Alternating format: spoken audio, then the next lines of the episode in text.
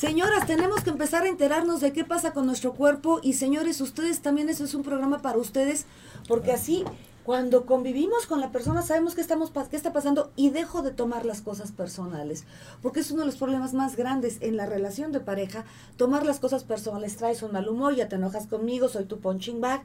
Entonces, señoras, tomen nota, por favor, porque el día de hoy van a enterarse de un montón de cosas que sí podemos hacer y cómo sí podemos vivir de una manera diferente, más digna para nosotras y de una manera más amable, porque eso de estar pidiendo perdón todo el tiempo es terrible, señores. Ay, perdón, me enojé.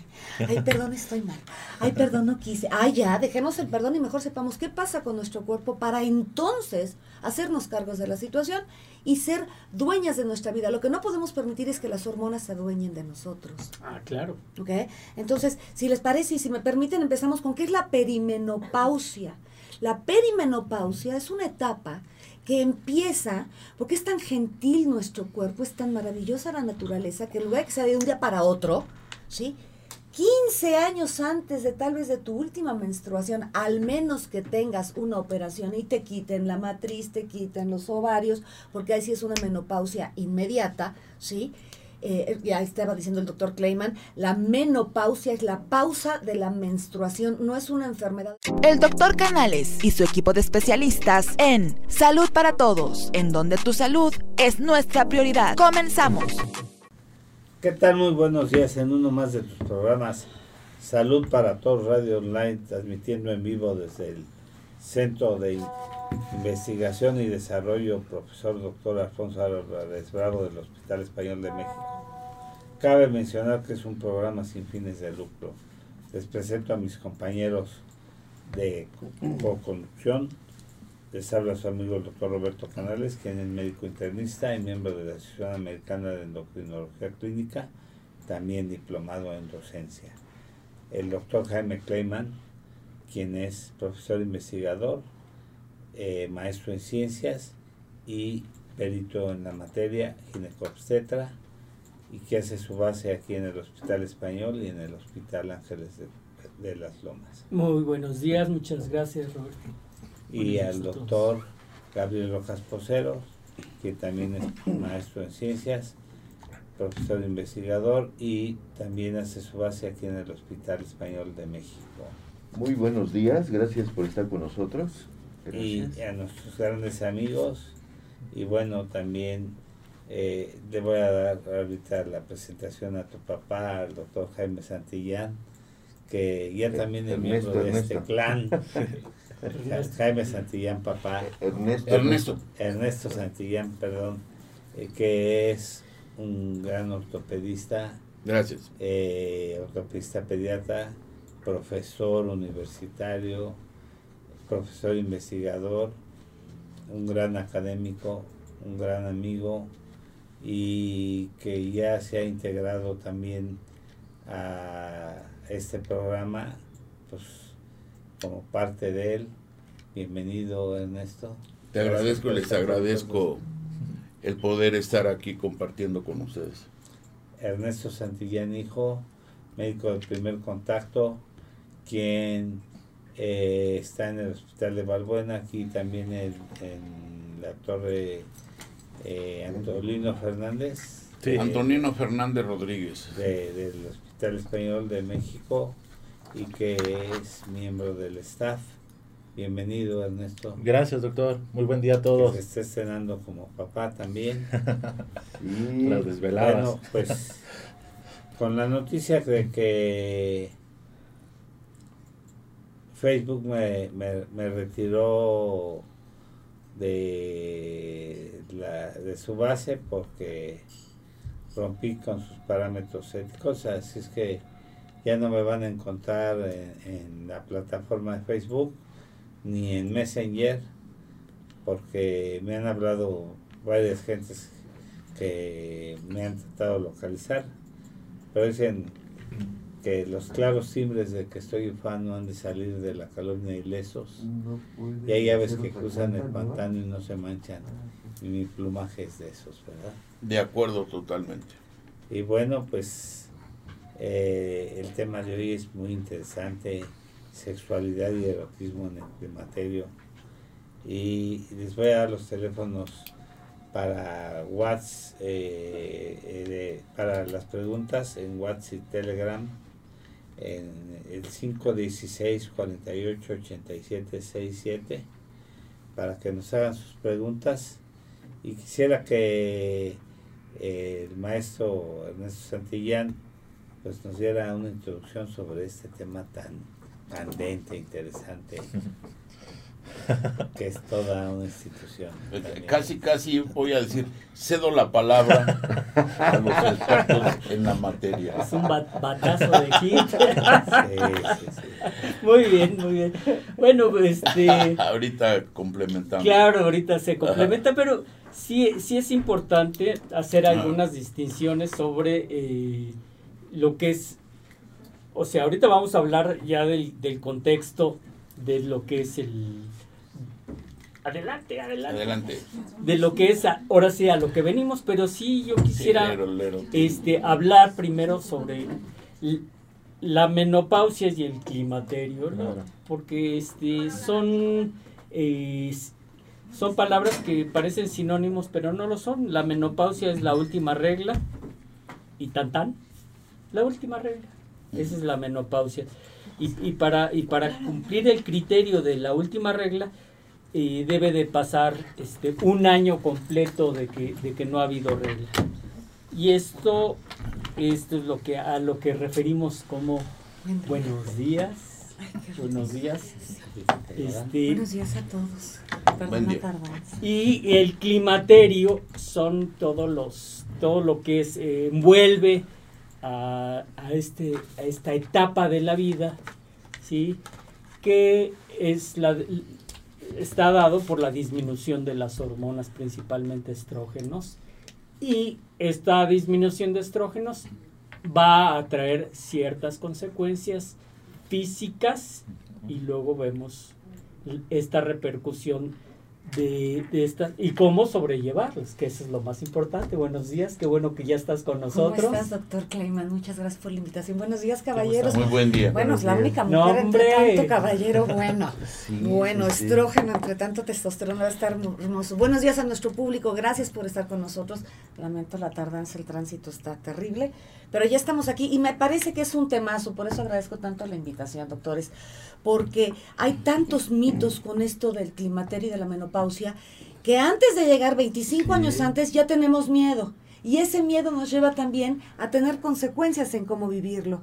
Mucho gusto, soy Ana Cerona, encantada, doctor, encantada. Doctor Santillán para servirte. Encantada, doctor Santillán, porque me parece que es importante también antes de hablar de la menopausia y de la y del- del- del- del climaterio, una época, gracias, que se llama perimenopausia, Exacto. que ocurre 15 años antes. Señoras, tenemos que empezar a enterarnos de qué pasa con nuestro cuerpo y señores, ustedes también eso es un programa para ustedes, porque así cuando convivimos con la persona sabemos qué estamos qué está pasando y dejo de tomar las cosas personales, porque es uno de los problemas más grandes en la relación de pareja, tomar las cosas personales, traes un mal humor, ya te enojas conmigo, soy tu punching bag. Entonces, señoras, tomen nota, por favor, porque el día de hoy van a enterarse de un montón de cosas que sí podemos hacer y cómo sí podemos vivir de una manera diferente, más digna para nosotras y de una manera más amable, porque eso de estar pidiendo perdón todo el tiempo es terrible, señores. Ay, perdón, me enojé. Ay, perdón, estoy mal. Ay, perdón, no quise. Ay, ya, dejemos el perdón y mejor sepamos qué pasa con nuestro cuerpo para entonces hacernos cargos de la situación y ser dueñas de nuestra vida. Lo que no podemos permitir es que las hormonas se adueñen de nosotros. Ah, claro. ¿Ok? Entonces, si les parece y si me permiten, empezamos con qué es la perimenopausia. La perimenopausia es una etapa que empieza, porque es tan gentil nuestro cuerpo, es tan maravillosa la naturaleza, que en lugar de que sea de un día para otro, ¿sí? 15 años antes de tal vez de tu última menstruación, al menos que tengas una operación y te quiten la matriz, te quiten los ovarios, porque ahí sí es una menopausia inmediata, ¿sí? Eh, ya estaba diciendo el doctor Kleiman, la menopausia es la pausa de la menstruación, no es una enfermedad. El otro día investigando en Google, Claro. decía que era una enfermedad. ¿Cómo crees? En Google, lo digo, si hubiéramos visto en Patito Pérez, bueno, punto com. Google, señoras, por favor. Es que no todo lo que está Claro. escrito en Google es... Pero 100% desafortunadamente te dicen es que googlealo. Ah, no, bueno. No, no, no, a ver, señoras, no es una enfermedad, es una etapa. Claro. Así como hay una etapa de gatear y una etapa de bebé y una etapa de todo, esta es una etapa entonces importantísimo, perimenopausia. 15 años antes de tu última menstruación, vamos a empezar a tener ciertos cambios. ¿Por qué nadie nos dice esto? Bueno, porque no se habla mucho de esto, pero tampoco porque no tenemos conciencia de nuestro cuerpo. Si estuviéramos más en contacto con nosotros, diríamos, "Mm, mm, mm". ¿sí? Pero no nos damos cuenta, señoras, te- habitamos en nuestro cuerpo. La cabeza nos sirve para tener referencias, para tener memoria, pero ocurre todo en nuestro cuerpo, el deseo, la postura, la, la respiración, la, la, la resequedad, el deseo, nuestros menstruos empiezan a bajar. Hay, hay, hay, hay cosas que son tan sutiles, desafortunadamente solamente cuando es un guamazo en el mundo, en nuestro cuerpo, es cuando le hacemos caso. Entonces, los cólicos empiezan a ser diferentes, las menstruaciones empiezan a ser diferentes. Eh, yo cuando estaba escribiendo uno de mis libros, que todavía no publico, y todavía no lo publico precisamente porque no es lo mismo hablar de la menopausia cuando lees de ella a que cuando la vives. Ah, bueno. O sea, es, es, es otra cosa. Y decías, no, es que qué barbaridad, pero sí podemos. No, no, no, sí hay días, hay días que no están padres. Pero ¿qué creen? Hay días que son increíbles como podemos descubrir nuestro cuerpo. Entonces, a partir de los 35 años, señoras, tenemos cambios. Si cada siete años cambian las cosas de nuestro cuerpo, aquí a partir de los 35 empiezan las cosas, empezamos, de repente te dicen es que te estás neurotizando. No, no te estás neurotizando. Empieza algo que se llaman las hormonas furiosas. ¿Sí han oído hablar de las hormonas furiosas? Las o las han vivido. hermanas. Las hermanas furiosas. Furiosas en lugar de, hormonas. Exacto. ¿Qué son las hormonas Claro. furiosas? Y puede empezarte desde los 35, ¿eh? Ujú. Cuando de repente tu marido cuenta el mismo chiste con los amigos y así como que ya no te da tanta risita, así como que antes, ¡ay, qué mono! Y ahora es así de, ¿qué le pasa? ¿Sí? Cuando ya Así es. repetir cuatro cosas es como de, ¿qué no estás entendiendo lo que te estoy pidiendo? Claro. Entonces las hormonas fur- furiosas ocurren porque hay una pequeña baja de estrógeno, pero sobre todo porque la hermosa naturaleza nos está diciendo que tenemos que aprender a poner límites, decir que no y encargarnos de nosotros. Porque muchos de los problemas de la menopausia que tenemos tienen que ver con lo que mucha gente llama depresión. Nada más que la depresión en el oriente se dice que es el berrinche de que las cosas no sean como yo quiero. Entonces la expectativa que yo tengo es yo soy súper linda con mis hijos, me desvivo por ellos.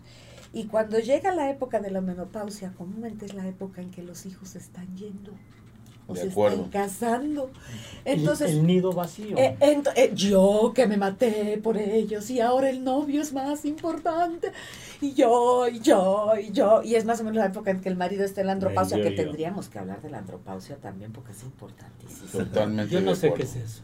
No me digas, te va a llegar, ahora que cumplas 35 vas a empezar a ver lo que es. Sí, ¿verdad? Sí, claro. Empieza el cambio. Entonces, vamos, vamos aquí, va- va- vamos a hacer eh, eh, poco a poco el resumen. A los 35 empieza a haber cambios, empieza el nido vacío, mis hijos empiezan a crecer, empieza otra... eh, em, también empiezan a aparecer Otra las dinámica. muertes, empiezan a aparecer las muertes. Claro. Empiezan a aparecer las muertes. Sí. Empiezo a decir, híjole, es que yo no sé si ya, ya- ya quiero mi octavo hijo. Yo tengo pacientes que hoy por hoy quieren seis y siete hijos que les digo, a ver, espérame tantito, es que así el marido no se va.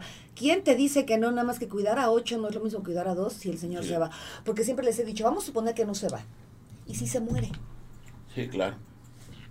¿Qué vas a hacer? Es la same Con cosa. Con ocho, ya con Y con ocho. ocho, además de que, ¿sabes qué? Si alguien quieres, si quieres otro compañero, olvídate de mantenerlos.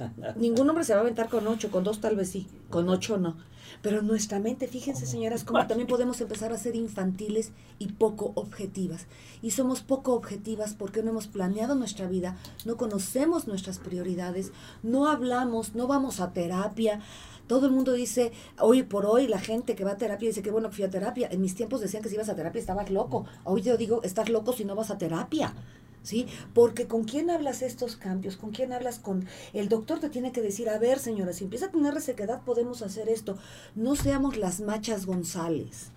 ¿Sí? No se arregla esto nada más porque sí, ni tapándote los ojos. Al contrario, cuanto más ignores lo que tu cuerpo te está diciendo, más fuertes van a ser los síntomas. Doctores, no me dejan mentir.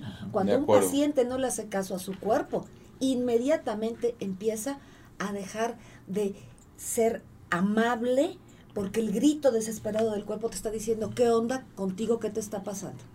Entonces, si tú tienes expectativas de que tus hijos se queden contigo y que dejen de ir a las fiestas porque tú fuiste muy buena mamá y no sé qué hiciste con ellos, olvídate, porque eso se llama cobrar. Y eso es muy poco honesto. Y dos, deja de decirle a tus hijos que los quieres si les vas a hacer eso, porque los vas a confundir con el concepto que es realmente de amor. Totalmente ¿Estamos? de acuerdo. ¿Ok? Luego, en esta desesperación, porque como nunca conocí yo mi periodo menstrual, se me olvida que una semana al mes me da más hambre, comúnmente de carbohidratos y vitamina C. ¿Por qué me da de carbohidratos y vitamina C? Vitamina C porque se me baja el sistema inmune en el momento en que voy, que, es, que, que, que estoy, que estoy lista para menstruar. Y necesito un poquito de carbohidrato porque como estoy sangrando, ¿verdad? Claro. pues sí necesito, entonces no es que engordes. Pero nuevamente, como no te acuerdas, mucha gente cuando yo les digo, necesitan ustedes conocer su ciclo menstrual aunque ya no menstruen. Hay un ciclo hasta el día que te mueras. ¿Y cómo lo voy a saber? Si sigues menstruando, chécate en qué luna menstruas. Y si ya no menstruas y quieres saber en qué ciclo estás para empezar a entender este proceso menopáusico, ya estoy hablando yo muchísimo, ¿verdad? Si quieren hablar ustedes me avisan, No, por no, favor, no, porque yo aquí me voy, me voy como... Tú ustedes- adelante. Gracias. Si ustedes quieren conocer su proceso menopáusico, chequen cada semana cómo están. El lunes a las 6 de la tarde te sacas una foto, el próximo lunes te sacas una foto, el próximo lunes te sacas una foto y el próximo lunes sacas una foto y es impresionante. Yo aquí traigo fotos de mis pacientes. Es impresionante la manera en que cambiamos cada semana. El uso de la ropa interior, qué comemos, cómo hablamos, cómo De nos acuerdo. enojamos. Entonces, eso ya me da una referencia y nuevamente no voy ciega a lo que está ocurriendo en mi vida, sino estoy preparada para saber. Nos maquillamos diferente. Yo tengo 10 años de no menstruar y yo sé que esta semana estoy postmenstrual. Por la manera en la que me maquillo, por la manera en la que como, por la manera en que veo a mis pacientes. Entonces, señoras, seamos más dueñas de nuestra vida. Además es un ciclo. Es que es cíclico y va con la luna. Entonces, si tú sabes que te baja cada luna llena, pues ya sabes que en la semana de luna llena, ya sabes. y Como los coyotes, ¿no? Ah, uh, sí, claro, pero entonces también los sabes, lobos. Ah, los lobos. pero también sabes que la semana antes puede Claro. ser que tengas muchísimo deseo sexual. Pero la semana postmenstrual tenemos muy poco deseo sexual. Entonces, ¿qué pasa? Es que ya no se me antoja mi marido. A ver, reina, ¿no se te antoja o esta semana no se te antojó? ¿No tienes ganas de hacer nada o esta semana no tienes ganas de hacer nada? De Necesitamos vivir más el aquí y ahora. Si pudiéramos enseñarle esto a nuestros hijos, a nuestras hijas adolescentes, a nuestras hijas que van a ser madres, cuando llega la menopausia, porque es inevitable, ¿eh? Es inevitable que llegue la menopausia, al menos que nos moramos antes. ¿Ok? Entonces, si tú vives tu menopausia con conocimiento, las cosas empiezan a tener sentido. Estábamos hablando de las hormonas furiosas. Si tú aprendes a poner límites durante tu vida, las hormonas furiosas van a ser menores. Pero precisamente si yo siempre te estoy diciendo que sí a todo, que sí, que sí, que sí, que sí, que sí, que sí, me voy a hartar y con la baja de estrógeno te voy a dar un contestón. Entonces, si mi vida yo aprendo a poner un límite, te recuerdo que poner un límite es un acto de amor, porque si no te voy a acabar odiando. Decir que no es un acto de amor, no le puedes decir a la gente siempre que sí. No puedes, es inhumano, es irracional, hay que estar enfermos para hacer eso. Entonces, ¿no quieres tener estos picotes? Ve que te está molestando, cuestiónate. Hay tres cosas de acuerdo con el budismo tibetano que son los enemigos de la evolución del ser humano. La falta de autoconocimiento. De acuerdo. Siempre tienes la referencia de quién eres a través de lo que dicen los otros. Sería muy interesante ver qué autoconcepto tenemos nosotros sin juicios. Solamente un autoconcepto. El segundo es la ira, que es lo que más da cuando estamos en menopausia. ¿Por qué? Porque estoy sacando todo lo que me estoy callando. ¿Sí? Y el tercero, la insatisfacción. Entonces, estas tres sí se ven completamente exacerbadas en la época de la menopausia porque te está gritando la vida que tienes que hacer algo al respecto y que te tienes que hacer cargo de ti. Cuando nada es suficiente viene una enorme depresión. Y la depresión es pobre de mí, pobre de mí, mis hijos ya no me ven, mi marido ya no me busca, como si fueras llavero, reina chula, no eres llavero, por Dios. Mira la lonja que tengo, claro que traes lonja. Y comúnmente, es que esto es impresionante, comúnmente engordamos de esta parte, ¿correcto? Por la distribución de hormonas. Pero no solamente por la distribución de hormonas, doctor, en lectura de cuerpo, Sí, esto claro. tiene que ver aprobación de la vida de los demás. Sí. Empiezo yo con los demás y claro, si creo que yo ya no puedo tener sexo ni soy atractiva, que no es así en mi caso, ¿sí? Después de mucho trabajo, mucha talacha, ¿sí? Mi cuerpo empieza a ponerse poco atractivo De acuerdo. para justificar por qué no estoy ejerciendo mi sexualidad, porque como pensamos que en el momento en que llega mi menopausia ya no tengo por qué tener sexo, lo que pasa en la menopausia, señoras y señores, es que ya no puedes tener hijos. Que te quede claro. Pero el deseo sexual y el ejercicio de nuestra sexualidad es básico para una salud nuestra. Claro, es que me reseco. Claro, reina chula, si te resecas, pero si nunca te haces el quejel, si nunca te haces el masajito, si nada más vas a lo que vas. Pero cuando tú estás consciente de tu cuerpo y sabes acariciarlo, caricia. te, te, te das el bañito de miel, juegas con la piel, juegas con las miradas. Pero por supuesto que. Asústame. Peluchín. No, que qué peluchín. A mí me dicen el peluchín y se me baja la libido.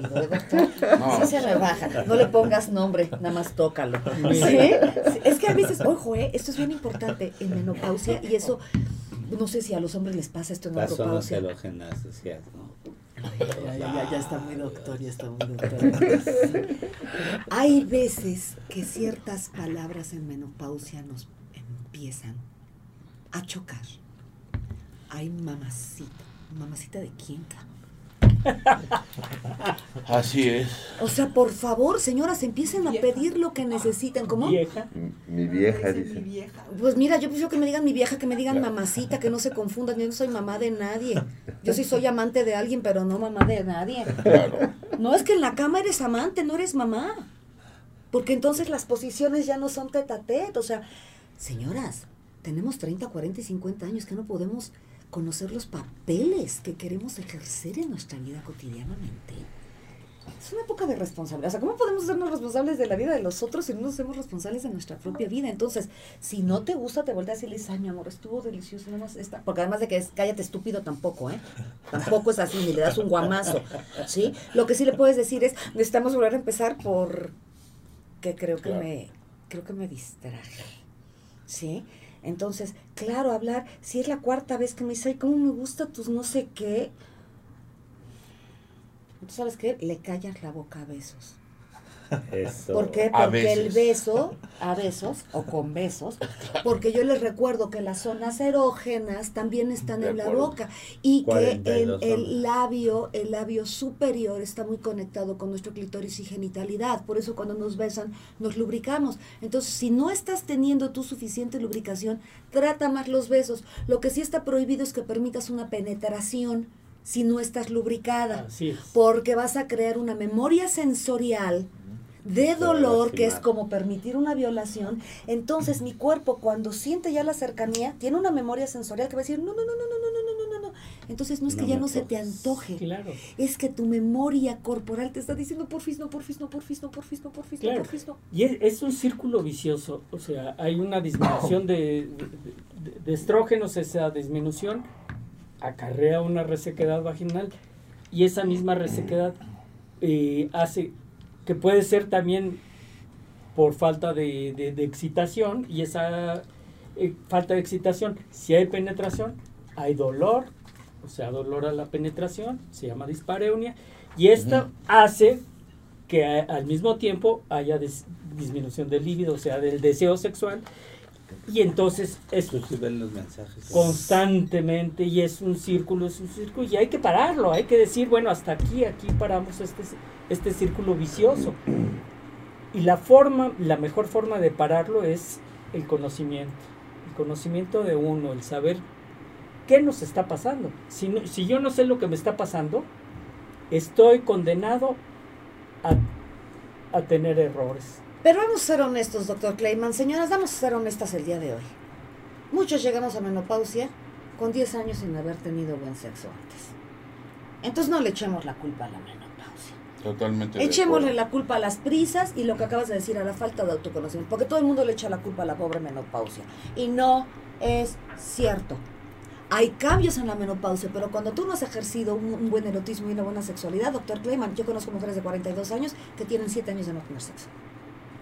Qué feo. Eso es cierto. Entonces vamos a hacer, es que estamos en un programa que de verdad, de una talla clínica. Y tenemos que hablar de las cosas como son. Totalmente No estamos en un programa de revista donde ahí se te seca la cosita. Ah, no, no, por dos señoras. Obviamente, si, si, si, tienes, si vas arrastrando un problema Claro. desde antes, va a explotar en el momento eh, de que las hormonas bajan. Claro, y si antes no te excitabas porque el señor tenía tres Ahorita minutos, menos. cuanto menos, pero entonces te toca a ti, reina, y te toca muchísimo antes decirle, a ver, espérame tantito aquí. Es que a mí el foreplay no me gusta. No te gusta porque no lo conoces. ¿A quién no le gusta sentir el cuerpo besado, el cuerpo acariciado, el desnudo? Un, a ver, vamos a empezar a pasar tips, ¿no? Para que la gente se empiece a acomodar, por favor. Señoras, intenten dormir desnudas. Tienen una idea de lo sano que es. Ya olvídense de lo sexy que es. Lo sano que el es. mameluco de... ese- No, el no, es que frío, imagínate ¿no? el mamelucón del frío. Tú no sabes lo que es sentir tu cuerpo desnudo. Fíjate, las señoras usan bragas todo el día. Yo no sé en qué momento se inventaron las bragas, pero desde que se inventó la braga, no respira en nuestro cuerpo. Ustedes por lo menos cuando hacen pipí, bueno, pues sacan el pen, les da el airecito, pasa algo, ca- ¿sí? Nosotras no, es que si lo vemos de verdad, veámoslo Claro. desapasionadamente, pero nosotras no, hay mujeres que duermen con brasier. Eso es de las peores cosas, aunque tu cirujano plástico te haya dicho que es bueno, pues me lo mandas, ¿sí? Porque el seno necesita moverse, necesita sentir el airecito, necesita el pezón sentir un poquito de... El estímulo, de, de- de- de estímulo. Porque además de que si lo traes todo el día así, lo traes así, Es esto no se siente, De exactamente. las grandes masas. Es- grandes o pequeñas, no importa cómo te haya tocado la masa, pero la cosa es que sí necesita De estimulación. acuerdo. Entonces, señoras, dormir desnudas. ¿A qué refiero dormir desnudas? Porque todo el mundo me dice desnuda, desnuda, desnuda, desnuda o con shortcito. Puedes empezar paulatinamente, depende de cuánto, de cuánto te atrevas a hacer las cosas, porque también tienes que respetar tus costumbres. Cuestionártelas, yo sí creo que hay que cuestionarlas. El puritanismo a mí es tanto recato, a mí me preocupa, a los 50 años sí me preocupa mucho recatos, yo creo que ahí ya tenemos algo más. Pero cuando una mujer se desnuda, desnudo, me quito los nudos. Antes te vestías con toga, entonces le hacías un nudo, ¿sí? Desnudo, le quito el nudo y se cae la ropa. A la hora que se cae la ropa yo me meto a la cama, ya la sensación es diferente. No te metes a la cama y dices, ay, qué rico. Sino lo primero que haces es tirarte en la cama y empiezas a sentir las texturas en todo tu cuerpo, no más en tu carita, las manos y las piernas. En las nalgas, en los senos, en los contornos. Entonces, son caricias cotidianas las que estás teniendo. Los cambios de temperatura que estás teniendo, ¿sí? Y la manera en que el cuerpo suda es diferente, doctor. De acuerdo, totalmente. Sí. Y entonces empiezas a crear una sensibilidad diferente, tu cuerpo empieza a estar más expuesto a caricias que no son de manos, porque no todas las caricias tienen que ser con las manos. Sobre todo que a las gentes, por lo menos de mi edad, eso que si te tocaron ya te tentalearon. pues entonces, sí, es que así no te decían. Tenemos que Sí, entender claro. el, el, el, el set y el setting, o sea, el entorno y el marco referencial de cómo vivíamos nuestra sexualidad. ¿Sí? Entonces, si tú estás desnudo en la cama todos los días, Sí, es mucho más fácil que te acerques al otro, que conozcas las texturas tuyas de tu cuerpo, que sientas cómo las piernas se rozan, que sientas cómo tu vientre toca la cama, cómo se siente. La respiración es diferente y por lo menos en mi experiencia y la de 47 de mis El pacientes. contacto. Exactamente. El contacto, la seducción con la cama. La cama te seduce, la cama ya no es un lugar para dormir, sino es un lugar para sentir. Y a partir de ahí, psicológicamente, ya cuando estoy en la cama, tengo una actitud completamente diferente. Y Invita a no le escuchas. tengo miedo al desnudo. Yo estoy hablando hasta que se me seca la boca, No, ¿verdad? invita, invita, que invite Gabriel a Sí, y hacer las preguntas. Exacto. Muy bien. Oiga, pues qué bueno, estamos aquí revisando el tema de menopausia, la sexualidad en la menopausia. Y el erotismo. Por favor, exacto, comparte este video, pero ya sabes, sobre todo suscríbete a nuestro canal de YouTube. Ya tenemos muchísimos suscriptores, estamos creciendo rápidamente y comparte ese video, dale like y activa esa campanita. Saludos a Gilberto Betancourt, Alex Betka, Ignacio García Roth, La doctora Ramírez Maru dice buenos días queridos amigos, qué gusto ver nuevamente Sí, a Ana. Maru, te mando un beso tema tan enorme. importante. Gracias, haces falta aquí. Exacto, este, me, me tengo que retirar, voy a llevar a mi hija, tiene su cita para el INE, Ah, su primera perfecto. credencial de lector, entonces este, allá ahorita en un Hay que- ratito, Hay que festejar eso. ah sí, ¿verdad? ¿Quién? ¿Mande? ¿Quién se tiene que retirar? por la del Eh, yo, yo, la- doctora. La doctora Mari. No, No, adelante. Sí, no, no, no me voy. Me por voy. Tú la vas por la del INE y digo, ella va por la del INE y tú por la del INSEN, ¿o cómo? Ah, sí, ¿verdad? También. Pues sí, para Di la verdad, ¿eh? Aquí estamos hablando, Verdad, es Todos como tenemos dijo ganas. Anita. dijera Irma Serrano a calzón quitado. A calzón quitado. verdad. Así es, así es, doctor. Así No, es, pues sí, ya me voy a formar. Sí, voy voy claro. de una vez así. Así está, va a ser más fácil. Bueno, Soy terrible yo. Ah, Soy ok, terrible. y ya saben, entonces la- este, las preguntas nos las pueden hacer por el WhatsApp y por Telegram. El nuevo teléfono 5516 48 87 67. Por favor, puede ser de manera anónima, pueden mandar sus preguntas, aprovechando que está con Está nosotros. Anita.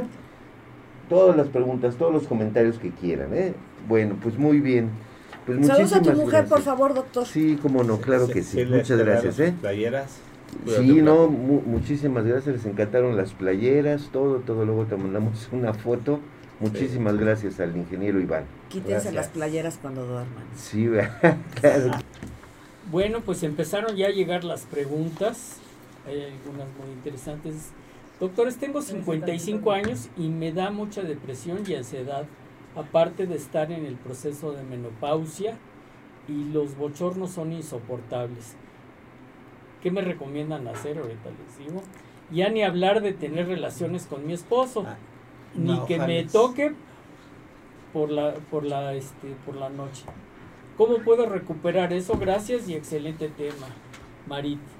Bueno, yo de primera instancia, número uno, pues ya dijimos que es este, la menopausia y que es el, la perimenopausia y el climaterio y todo esto. Obviamente lo que, lo que está teniendo es un proceso de efectivamente de falta de estrógenos, que es algo fisiológico totalmente normal, que todas las mujeres este, tienen y deben de tener a cierta edad. Porque la que tiene 60, 60 y tantos años y, to- y tiene todavía sus estrógenos elevados, pues hay que ver por ahora sí qué patología tiene, por qué los tiene elevados. Entonces hay que ver si, no hay un tumor, si no hay alguna cosa que esté haciendo que estos estrógenos estén elevados. Y definitivamente es normal que, que- estén a la baja. Y- y como dice Ana, hay que, desde antes, hay que saber encauzar esta falta de estrógenos. ¿Puedo, ¿Puedo complementar lo que Sí, claro, por para favor. que nos vayamos a la siguiente pregunta? Ok, los bochornos en el taoísmo dicen que te habla de cómo has vivido tu vida. ¿Cuándo te da un bochorno en la vida si no es menopausia? Cuando te sientes fuera de lugar. Sí, de ahí viene abochornado. Exactamente. Entonces, muchos bochornos tienen que ver desde acá. Sí, claro, hay una baja de estrógeno, doctor. Sí, sí hay una baja de estrógeno, pero la actitud tiene muchísimo que ver porque soy lo que estoy pensando. Si pienso que ya no sirvo porque no voy a ser madre, si pienso que ya la piel se me va a secar y vivo con miedo, voy a vivir más bochornos. Yo tengo 20 años trabajando con mujeres menopáusicas, tengo 35 años haciendo esto casi, y les voy a decir una cosa, la actitud es grosa. Y sí hay mujeres que en el momento en que entienden lo que es la menopausia y la dignifican, el bochorno reduce. Uno. Dos. Si bien es cierto que hay reemplazos hormonales, que por favor, para eso existen los médicos y para eso estudiaron los médicos, no vayan a la farmacia a comprárselos.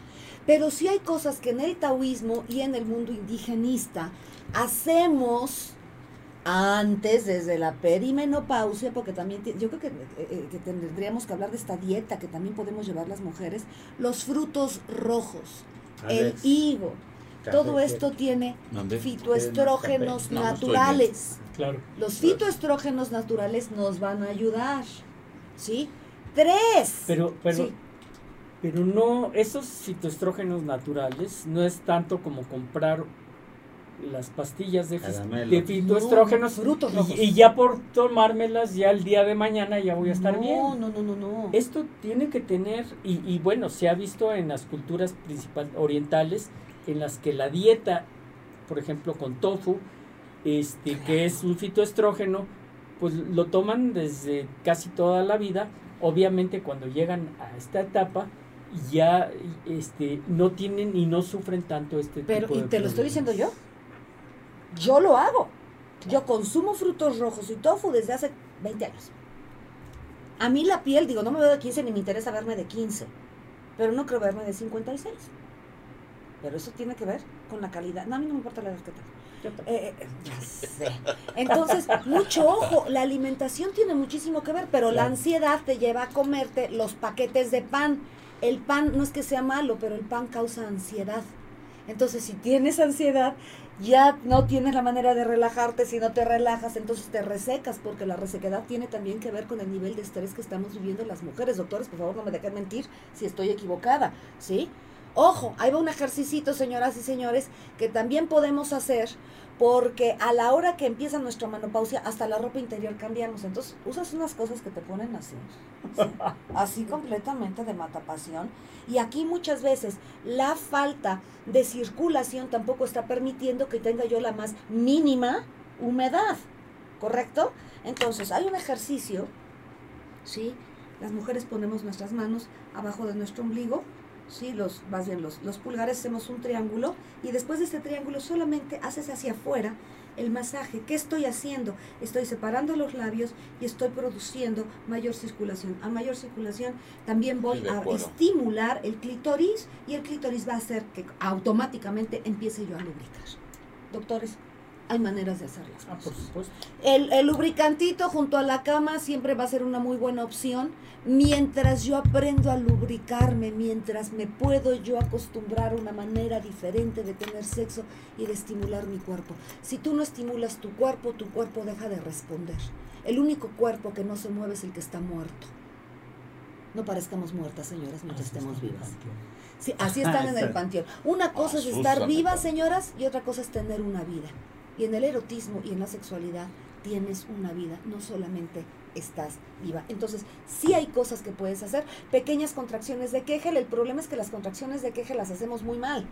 Entonces, en lugar de relajar, nos Sí, quedamos claro. así, ¿sí? La contracción, de contracción. Kegel, exacto, la contracción de Kegel necesita ser pequeña, despacio, increyendo, y yo la divido en tres. Yo divido la parte del ano para estimular ano, luego en la parte de la vulva y después en la parte del meato. Entonces ahí estoy separando tu lugar que estoy así. Empiezo a sentir la diferencia de mi cuerpo. El simple hecho de estar sentada y darte un masaje cuando estás sentada, sin bragas, sin bragas. Aquí es, como diría Irma Serrán, a calzón quitado. Claro. Esto es a calzón Es quitado. conocer el periné en Haz toda su eso. integración. Ojo, a las señoras que nos gusta el sol, exactamente en la base de nuestro en la base de nuestro de nuestro coxis hay un punto que si puedes darle un poco de calor o asolearte, se mueve toda la energía sexual, eso está completamente. Entonces sí hay muchas maneras de que los bochornos puedan bajar si te encargas de ti misma. El problema es que somos muy irresponsables, le echamos la culpa a la menopausia y nosotros no nos encargamos a nosotros. Era nada más lo poquito que quería decir. Tenemos a- al maestro Fernando Sánchez Aguirre. Hola, ¿cómo estás, maestro? Hola Fernando. Estimados amigos, doctor, ¿cómo estás? ¿Qué hay, Fer? Buenas. ¿Qué tal? Está también el doctor Ernesto Santillán. Mucho Eh. gusto, encantado. Eh, Igual. Estamos hablando sobre erotismo y sexualidad en el climaterio. Eh, Estupendo. no sé qué comentario nos merece de tu parte sobre esto. Estamos con Ana Cerón, Hola Doc. que es una de las cinco mejores erotólogas del mundo. Y fan de ustedes. No, no, nosotros somos fan de ella. Nosotros somos fans. Estás en un curso, sabemos que estás en un curso ahorita, pero Sí. si quisiéramos oír algún comentario tuyo sobre esto, que nos Claro. hagas favor. Bueno, pues yo encantado. Primero, gracias por por invitarme siempre. Este, qué gusto con la doctora, con la odontóloga. Este, ya tendré el gusto de saludar personalmente un día que nos vuelvan a invitar. Pero sí es un tema que primero los felicito por el foro que tienen tan estupendo que llega a tantas personas. Este, hablar de sexualidad es, de verdad que los felicito porque no es fácil, a pesar del tiempo en que estamos, sigue existiendo muchos tabús que este que mucha gente no acepta. Y sí este las cosas han cambiado muchísimo la doctora lo sabe. Eh, en los años 50 60 este Master y Johnson eran quienes eh, se atrevieron a hablar de sexualidad pero este lamentablemente se encontraron con todos esos tabús y ellos publicaron el primer modelo de, de respuesta sexual, pero cometieron un error. Este, su modelo era lineal, ellos decían que una vez que empezaba la excitación ya no se detenía y llegaban al orgasmo y eh, había un- antes una etapa de meseta, lo dividían en cuatro etapas y la resolución del acto, ¿no? Entonces, este, eh, pero decían que la respuesta sexual masculina y femenina era básicamente la misma, era igual la respuesta. Y después, en, los, en el 79 y en el 80, la doctora Kaplan dice, se les olvidó un pequeño detalle, el deseo es muy importante. Y ella incluyó el deseo sexual. Y así nos mantuvimos todo el siglo pasado para que en el año 2000 se modifica todo, se revoluciona todo. Este, la doctora Boyson, una canadiense, Rosemary Boyson, eh, que está en la Universidad de Columbia, británica, en, en- en este, en Canadá, ella viendo, revisando, dice, no, no, no, no es igual la respuesta sexual del hombre y de la mujer. La del hombre es lineal. La de la mujer es circular. ¿Y qué, qué quiere decir esto? Es muy fácil de, explicar mi concepto. Nosotros los hombres vemos, a- sin menospreciar, no voy a decir que, pero una mujer, este, gordita, este, madura, que nos cierra el ojo, vamos para allá.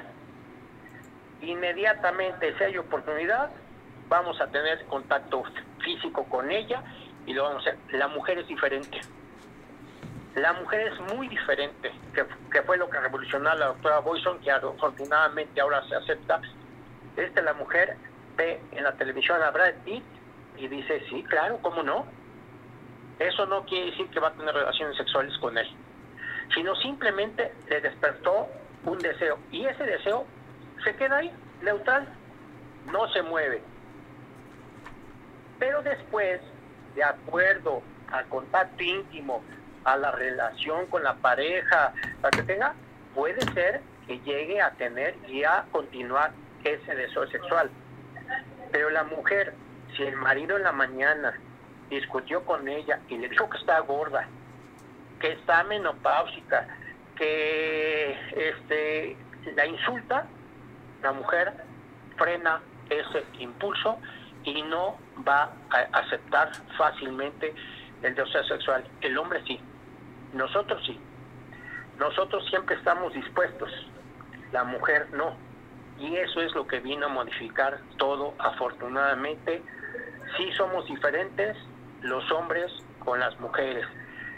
Y recordar un punto, la sexualidad la traemos desde que nacemos hasta que morimos. Sí, de acuerdo. Y ya no le quitaré el tiempo a la doctora de que los últimos Pero es estudios que han aparecido, problema. las encuestas de salud sexual en Estados Unidos y en Inglaterra, nos muestra que parejas de arriba de 70 años siguen siendo activos sexualmente. Claro. Claro.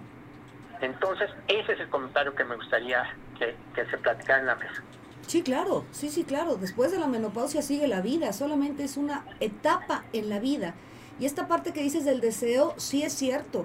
Eh, la mujer, por eso decimos que la andropausia es muy diferente a la menopausia, pero definitivamente también las mujeres tenemos que aprender a no tomar las cosas personales, porque a veces tomar las cosas personales es una gran manera de esconder todos nuestros tabúes, y Boyens lo, lo, lo dice claramente, ¿no?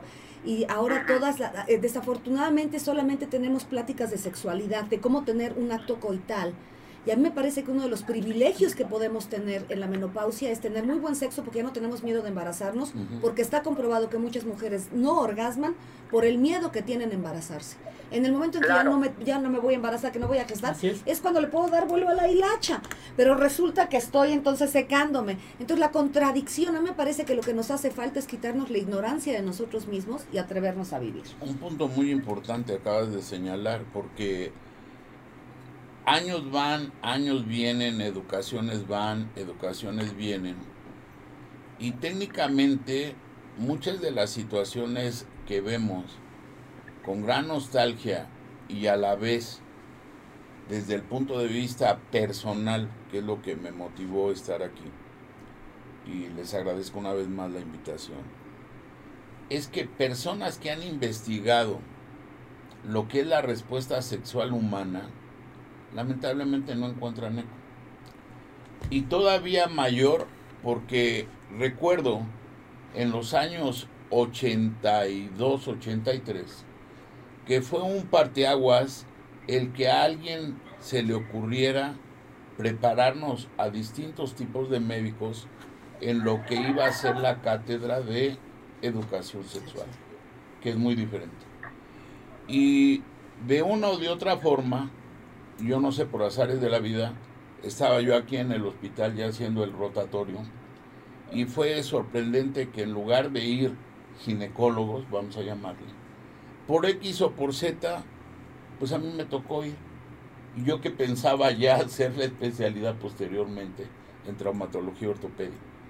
Y para mí fue una situación muy interesante en relación a lo que está señalando, porque esos grupos eran multidisciplinarios y teníamos sociólogos, antropólogos, ginecólogos, etcétera, pero lo más importante era convivir y compartir con diferentes grupos de edad.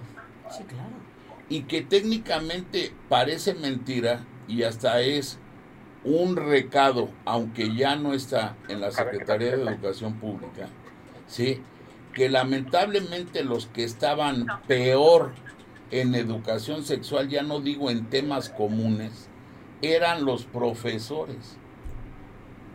De un grupo de 100, de un grupo de 100, ningún profesor fue aprobado después de un curso de 12 meses. Lamentablemente porque ahí es donde nos vemos todavía en nuestros espejos como nación del país que somos, con el debido respeto para todos, con muchos abusos y con ignorancia.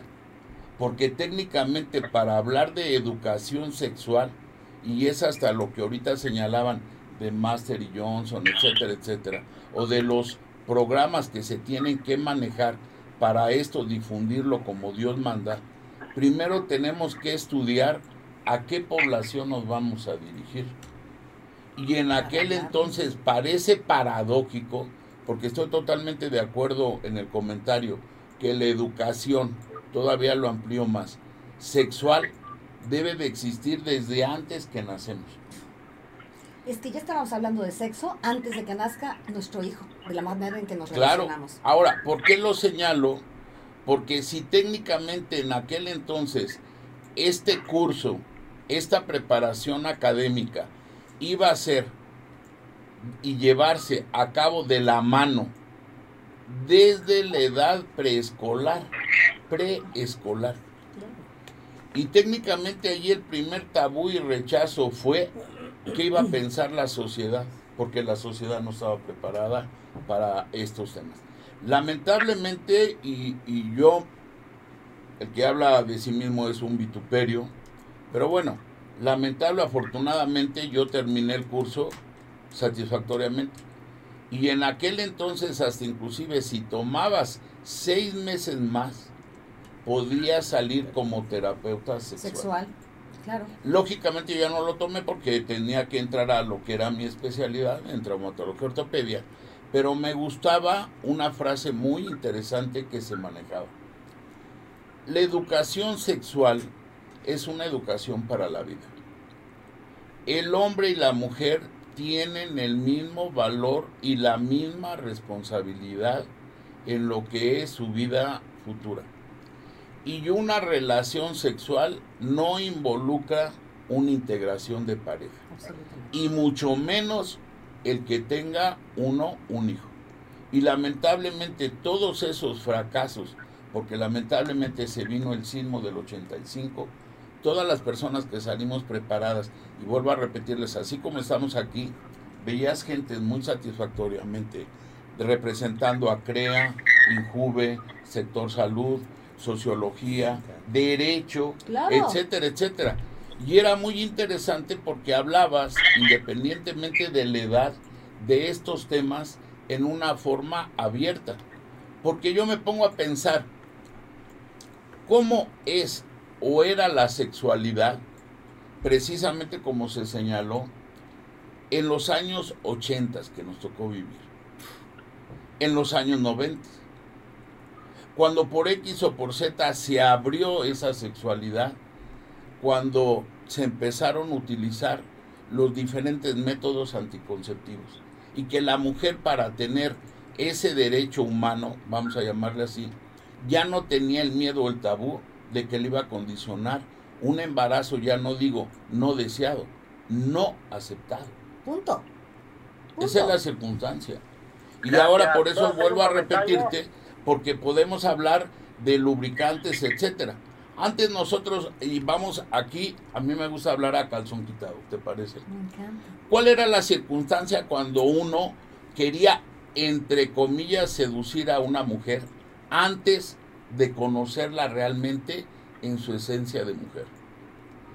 Uno de hombre era un condenado malandrín cruzado con de la calle y criollo, porque en lugar, como ahorita, de tener a la gente más importante o que tiene conocimiento, hablabas con tus amigos mayores o los que tenían más novias, en fin, pensando que eran los que tenían más experiencia. O autoridad. Me acuerdo hasta de una experiencia, dijéramos, con nuestro amigo, que por X o por Z se movían muchos intereses y alguien que dijéramos ahorita, catalogado a como hablan los jóvenes, medio nerd, decía voy a salir con una niña, pero no sé qué hacer. Y un condenado malandrín, insisto, de los mayores decía, no se te olvide que cuando te vayas con ella, te lleves un limón. Y yo no quiero ignorante en el tema y que estaba ahí, y decía uno, ¿y para qué un limón? Porque después, ¿qué tal si te infectas? Entonces tienes que exprimir el limón y exprimir el jugo. Imagínate, es neta, hasta lo que no llegaba uno. Pero además de que los iban a infectar ustedes, no existía la posibilidad de que ustedes nos infectaran a nosotros por principio no, de cuentas. no, imagínate cuando este gallo lo hizo al día siguiente, hasta lo detectamos. Qué bueno porque que le llegó pusieron porque no podía caminar. como en una película exactamente de Sara García cuando se bajó del caballo, güey. Y decían, yo este qué le pasó, cabrón. Está rosado, ¿qué? De ahí la, lo que es la importancia de estos temas para toda la población y a la gente que nos está viendo. Porque se tiene que consultar a la gente que realmente sabe, y maneja estos temas. Claro. Y saber que es algo, a ver, somos producto de una relación sexual. ¿De A acuerdo? ver, somos producto de una relación sexual. Más vale que disfrutemos nuestro origen, porque desde la manera, si nos vamos a la psicología transpersonal, las, todos los mapas perinatales Claro. tienen que ver con cómo voy a ser de adulto. Entonces, si una mujer gesta, ¿sí? No queriendo, pasándosela mal, la pasa mal en el, eh, durante la gestación o dura- durante el embarazo, en la etapa de, de- en el momento en que se fecunda pasa una cosa, en el momento en que yo vivo en un mundo amniótico, que estoy conectada con mi mamá, yo no distingo quién es mamá y quién soy yo. Y si la señora está teniendo sexo sin deseo, De sin acuerdo. amor y demás, Y luego en el canal de parto tengo miedo a nacer porque resulta que no soy deseado. Eh, Eso es. Entonces, qué miedo. Claro. nacer. Entonces, mucho ojo, no se trata nada más de abrir las piernas. Sexus quiere decir seis en latín. Dos mentes, dos cuerpos y dos espíritus. Y la mente tiene que estar instruida para que el cuerpo sienta la libertad de poder, porque el conocimiento es la experiencia del conocimiento. sí, la sabiduría es la experiencia del conocimiento. Claro. ¿Ok? Y me une cuando puedo estar con el otro. Por eso es una palabra transagrada, sexus. Y erótica no tiene que ver con, con negligez, tiene que ver con la capacidad de contactar. Sí, claro. Y- Sentir. exacto. Sentir es, con, bueno, sí, sentir para contactar con mi deseo, el deseo del otro y crear algo que se llama nosotros. ¿Y por qué es tan importante la creación del nosotros? Porque la creación del nosotros es de dos. Si el otro se va, me quedo yo conmigo. Si somos tú y yo, cuando te vas tú, tal vez te llevas mi felicidad. Porque es importante que una mujer sepa tener un orgasmo, que era lo que Master y Johnson decían, la De doctora acuerdo. Johnson. Pero también tenemos a Samantha Chia, ¿eh? Y tenemos el taoísmo, porque yo soy más de la parte del Tao. Una mujer es responsable completamente de su cuerpo. Y las que iniciábamos a los hombres en la antigüedad éramos las mujeres Siempre. porque necesitaban enseñarles lo que era la lubricada, que era despacito, que era con un beso.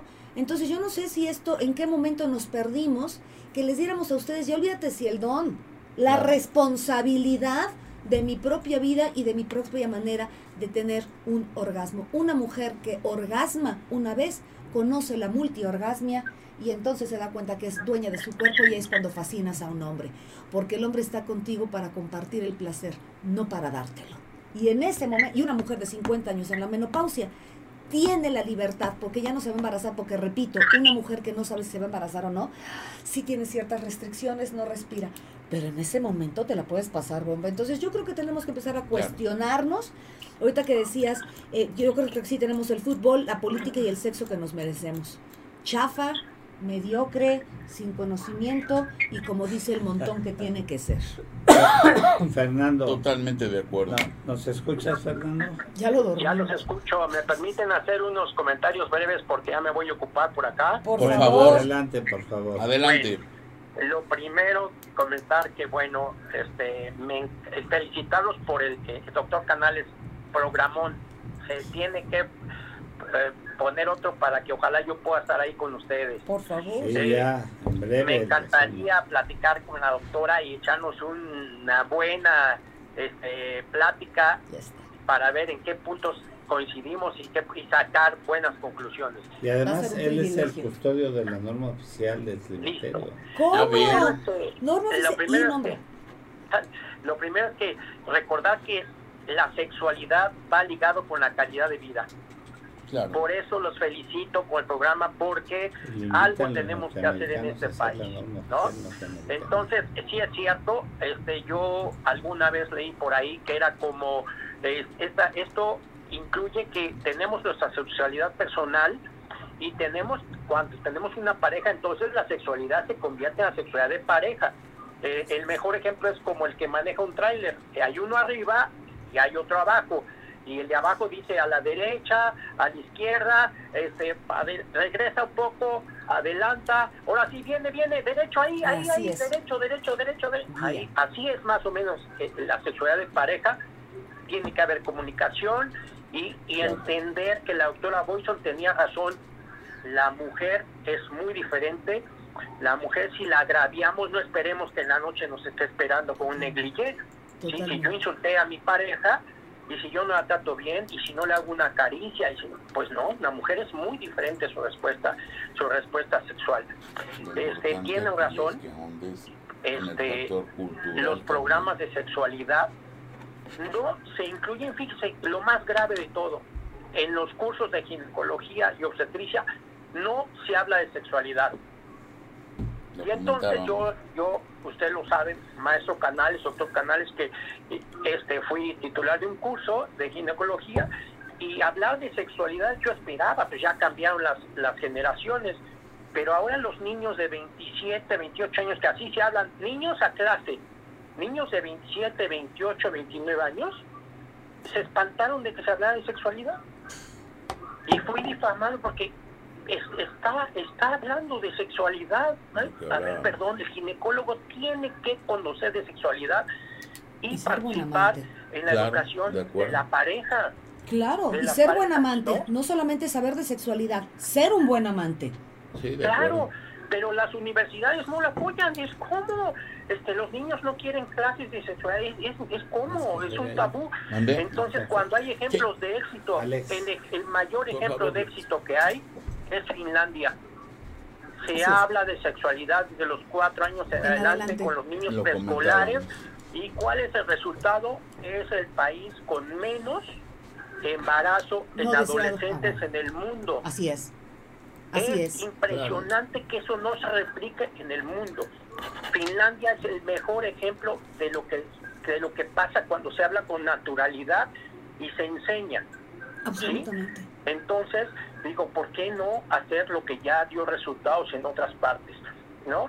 Y entonces, pues los vuelvo a felicitar por este programa. Me hubiera encantado estar con ustedes. de Prométeme que nos vamos a volver a ver, doctor, porque es Yo un privilegio hablar prometo. contigo. Es Lo prometo porque es un, eso me encanta. El, el 10 de, de septiembre voy a estar en Guadalajara en el Congreso de, de- de Menopausia y afortunadamente aceptaron mi propuesta de que se incluyera sexualidad en las pláticas de los médicos, por el amor de. Dios. Qué maravilla, Claro. doctor. Qué maravilla. Me voy a tomar la libertad de mandarte una agenda que hicimos una serie de españolas porque en México no lo aprobaron, que se llama Ajá. Climatéricas, precisamente, porque una mujer que está educada en climaterio, me acaban de decir que tú eres la, la persona más autorizada y más oficial que, que existe Pues para climaterio. de la norma Claro. Si eres el custodio, me voy a tomar la libertad Y- de enviártelo porque yo creo que si creáramos algo los así, norteamericanos a claro. hacer Porque- la norma por- de climaterio. Fíjate, si, así como las niñas marcan su, su calendario cuando están menstruando, Claro. tenemos que hacer un proceso porque ahí empieza nuestra Claro. educación para educar a nuestras hijas. La, pa- La y por eso, la educación Gracias. no tiene que ser educación sexual, tiene que ser educación de quién soy como ser humano. Eres un privilegio, Gracias. doctor. Sí me lo voy a robar, Me- doctores, les aviso. No, hombre, encantado. ustedes. Me comprometo con ustedes. Oye, además, Fer, pues muchísimas gracias por, por este Claro. por tu participación aquí en, en el programa. Habla tu servidor Gracias. Jaime Clayman. Este, y efectivamente estoy totalmente de acuerdo. eh, o sea, hablar de sexualidad es hablar de calidad de vida. Y mucho de lo que hacemos en este programa es de medicina Sí. preventiva y qué mejor idea. que tener una muy buena calidad de vida para tener para hacer este una un- una una medicina preventiva.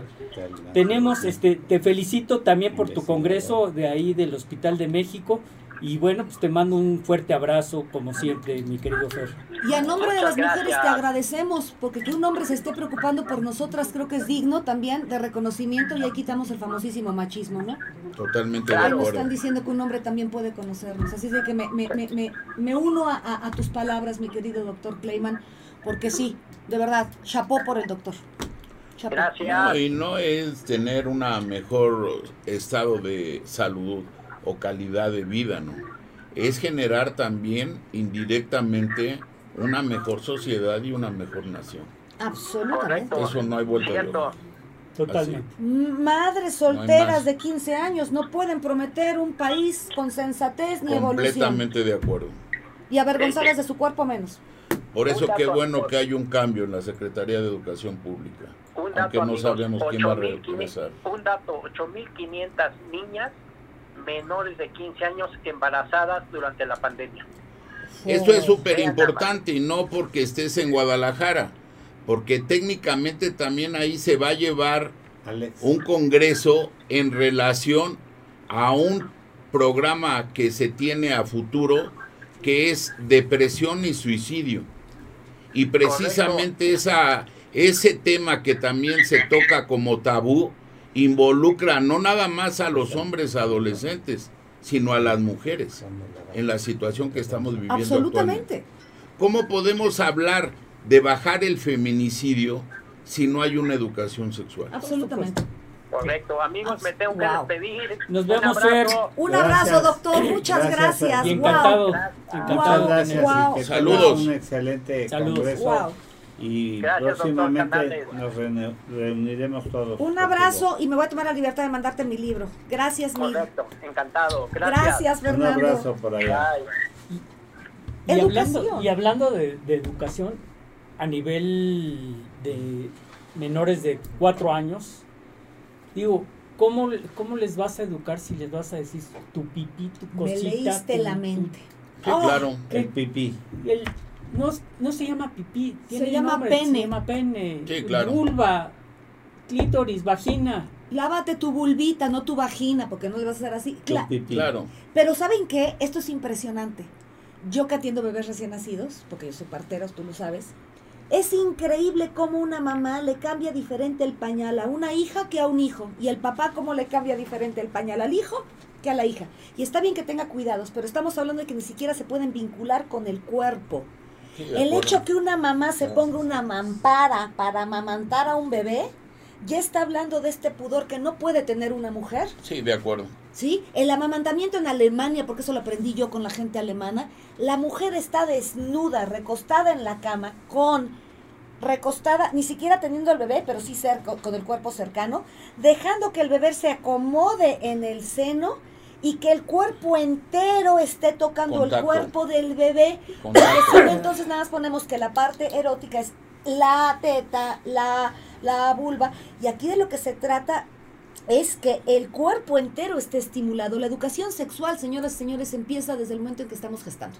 Totalmente de acuerdo. Y hablando de educación, si no le ponemos el nombre a las cosas, porque el niño sabe cuáles son sus rodillas, sus ojos, sus nariz, sus zapatos, pero no sabe cómo se llama su vulva o su pene. Desde el momento en que es la cosita, yo siempre he dicho que si a los niños les dices la cosita, luego por eso se trauman del tamaño, ¿verdad?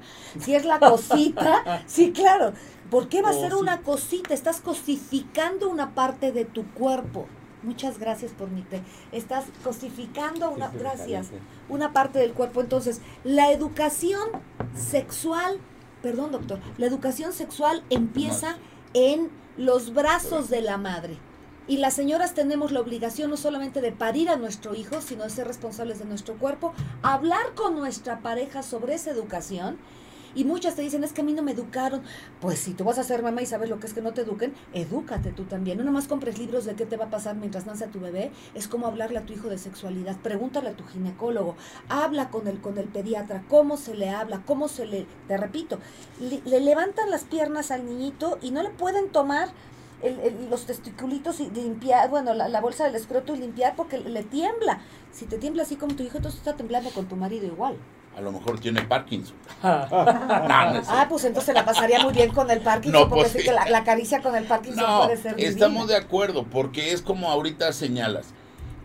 Aquí uno de los problemas que tenemos en todos los ámbitos es no hablar con la realidad, ¿sí? Y en forma natural, espontánea, y vamos a llamarle así, bajo conocimiento de causa. Es como ahorita traspolado haciendo un paréntesis.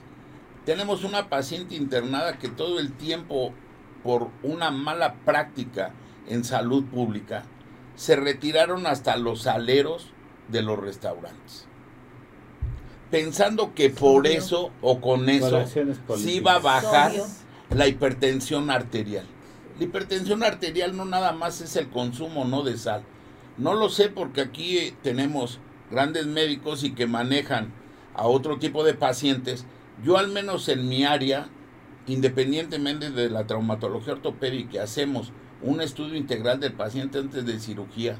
Paciente mayor de 60 años, ¿cuántos casos en promedio, 15 a 20%, están manejando hiponatremia? Acabamos de operar una paciente de 93 años y técnicamente nos fue bien hasta ahorita, no podemos echar las campanas a vuelo. Y una preocupación para sus familiares fue al menos de 24 horas, doctor, ya va a egresar a mi mamá. ¿Y cómo la vamos a egresar? Si tiene una hiponatremia de 126. La hiponatremia es una enfermedad severa y gravísima. Gravísima. Ahora, ¿por qué lo trato de unir? Lo que acabas de señalar. Es que a mí no me educaron. El que tú digas que no te educaron no quiere decir que automáticamente no te eduques. y eduques a tu pareja. En mi estadía en España como especialista, lo que es la circunstancia de convivir con personas, en este caso con mujeres, bajo otra ideología. ¿Cómo nos desarmaban a los hombres? Cuando íbamos y íbamos a tener un contacto, una relación sexual, etcétera, porque hay una gran diferencia entre cópula, coito, etcétera, etcétera. Absolutamente. Y que nos decían, ya cuando íbamos a estar allí eh, haciendo circo, maroma y teatro, abría la mujer el bolso Sacaba y sacaba su preservativo. preservativo. Y, y automáticamente, como uno parecía ratón cuando veías al gato, decías, en la torre, cabrón. Ahí estaban los problemas de una mala ejecución o una mala actuación.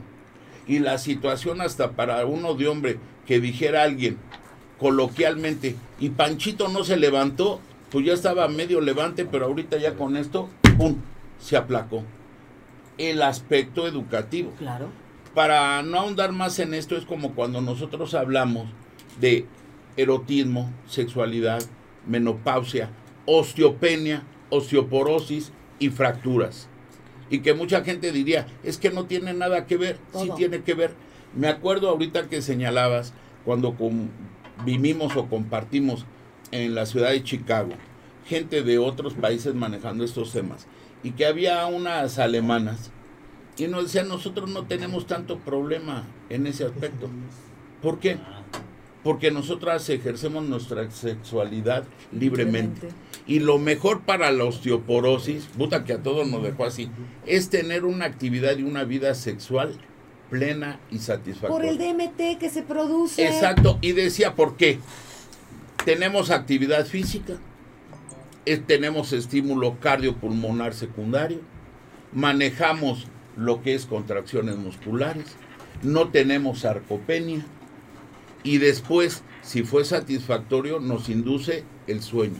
Y si el sueño es reparador, el día siguiente lo vemos como un amanecer grandioso para vivir nuevamente un nuevo día. ¡Qué maravilla! Pero fíjate bien, nuestros huesos están hechos Claro. con DMT. Mucha gente le llama psicodelia, la gente que estudiamos esto, porque yo practico, yo, yo, yo, yo trabajo con, con enteógenos. El DMT se produce, hace nuestros huesos, se produce cuando tienes un orgasmo y es la última sustancia que tu cerebro segrega antes de morir. Entonces, si queremos tener buenos huesos, necesitamos tener buenos orgasmos, De. Definitivamente. Lo que pasa es que todo el Que mundo no cree que la psicodelia es ponerte en una fiesta, en un rave con LSD hasta el, hasta el moco. Y necesitamos nuevamente, aquí es una falta de educación. Porque si bien es, no, es, no es el tema del día de hoy, la, la- la- la- la- los entógenos también sirven en, la, en el área de la menopausia. Porque no es lo mismo tener algo que te va a crear redes neuronales y vas a cambiar tu actitud a algo que te esté poniendo tonta, como es algo que te va a hacer un de- antidepresivo. Se Claro. está trabajando muchísimo, sobre todo con psilocibina, no quiero hablar de otras, de, de otras sustancias, pero el DMT y la, la psilocibina en, el, en la aplicación de climaterio y menopausia están siendo un éxito absoluto. Uso de enteógenos o psicodelia responsable, regulada, con supervisión y yo que me dedico a esta parte homeopática de los enteógenos, yo veo un resultado muchísimo más grande en un enteógeno en homeopatía que en una microdosis, porque es continua, es continua. O sea, señoras no se van a poner a bailar ni nada, pero solamente el tipo de relajación que tienes tu cuerpo y tu cerebro empieza a acostumbrarse a esa paz, a ese bienestar. Y el bienestar te lleva a sonreír y sonreír te lleva a desear. Cuando nosotros estamos deprimidos, cerramos el cuerpo, cerramos todo y no se puede. Así es que, por favor, este par, la, la palabra que tú me dijiste hace un rato, educación. Y hablando de la educación, muchas madres me dicen, es que si tú les hablas de la multiorgasmia, estás promoviendo a mis hijas a que tengan sexo. Señoras, yo tengo la No prueba que cuanto más información tiene una mujer sobre su propia sexualidad, su propio cuerpo y su propio placer, más se tarda en iniciar una vida sexual con alguien más, porque primero se producen orgasmos. Y más la controla. Pero por supuesto, porque entonces en lugar de que él se vaya con cualquier gente a que la hagan mujer, porque así dicen las canciones, aquí nadie te hace mujer, tú naciste con una vulva, con una vagina y es tu responsabilidad. Cuando yo me sé dar orgasmos, ¿sí? Yo me los provoco y no necesito que venga un señorcito al cual puedo adorar, ¿sí? A que me los dé, o a una señorcita, porque también tenemos que hablar que eh, eh, la menopausia se llega con homosexualidad, con bisexualidad y con heterosexualidad, no nos asustemos. Y está comprobado que muchas mujeres a partir de los 50 años empiezan a, pro- a, pro- a probar su, su- su bisexualidad, precisamente porque como ya no puedo tener hijos, pues ahora sí me la quiero pasar bien. Y todo esto tiene que ser con educación, no con tabúes y no lo que dice la revista. Es qué digo yo, qué hable con mi médico, qué hable con mi terapeuta y qué hablo. ¿Qué digo? Entérate, deja de criticar. La gente que criticamos y juzgamos o pensamos que sabemos todos. Cuando tú crees que todos son brutos menos tú, el único bruto eres tú. Y cuando crees que todo el mundo es inculto menos tú, aquí el único que no tiene educación eres tú. Y la sexualidad requiere de mucha educación para hacerla digna y eficiente. Completamente de acuerdo. Ese es un punto central para solucionar muchos de los problemas, tanto de salud, incluyendo la situación que estamos viviendo de violencia actualmente. Y parece paradójico lo que tú ahorita estás mencionando, porque hasta me recuerda, hablando hasta de expresidentes, que lamentablemente este año para muchos, afortunadamente para otros falleció, que su esposa, y hablando precisamente de lo que son neurotransmisores o sustancias, también que María Sabina, lógicamente, y por eso cito el estado de Oaxaca, ¿cuántas comunidades cerca del istmo la mujer nada más lo que usa es una falda? Pues es que Porque en la ciudad lógicamente estamos ¿y cuál es la circunstancia? No, pero de la cintura hacia arriba está descubierta, nada. Como las polinesas. Y en aquel entonces, ¿qué es lo que hacía la señora esposa o primera dama que todavía se le nombraba del licenciado Luis Echeverría Álvarez? Mandó a la gente para que les pusiera, por favor, brasieres y blusas. Ignorancia, una de las enfermedades más grandes que tiene el ser humano, incluyendo este país. Nuestra ignorancia ha terminado con nuestra sabiduría, señoras y señores. Y en el caso de Oaxaca, pues lógicamente la distribución tanto de hongos y no se diga con peyote y demás, la gente vive feliz y gustosa. Porque aquí entraríamos a otro tema tabú.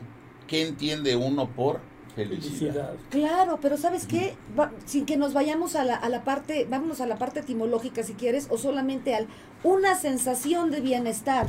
El estrés, cómo se baja con un buen enteógeno. Estoy repitiendo y no me voy a cansar de decirlo. El uso de psicodelia o enteógeno necesita ser responsable, regulado, supervisado y siempre, muchas gracias, y siempre tener a un terapeuta, porque lo estás usando con una intención, que es la diferencia. Les recuerdo que es un expansor de conciencia y tiene que ser regulado. Yo creo que es un temazo también, ¿eh? el uso de enteógenos y psicodelia es una locura. Yo tengo cinco años estudiando esto y todavía no acabo de aprender. Tenemos preguntas, yo ya... Sí. Cállenme si estoy hablando Tenemos mucho, por varias. favor. Ha sido No. un contigo. Aquí hay, No, aquí no, hay un una placer. muy importante de sobre dice tengo hipotiroidismo y mi depresión es nefasta y eso no sé si es por mi enfermedad o por mi menopausia tengo 60 años y mi marido no me entiende y siempre me amenaza con que se va a ir con otra y no tengo sexo con él ayúdenme no sé qué hacer porque no se me antoja de nada gracias Celia F bueno, sabemos que el hipotiroidismo trae trastornos eh, Emocional. emocionales, sexuales y va ligado a, a una depresión de forma importante, pero que tiene hipogonadismo eh, primario y que trae infertilidad en muchos de los casos y que presenta un climaterio temprano, pues ya la paciente tiene 60 años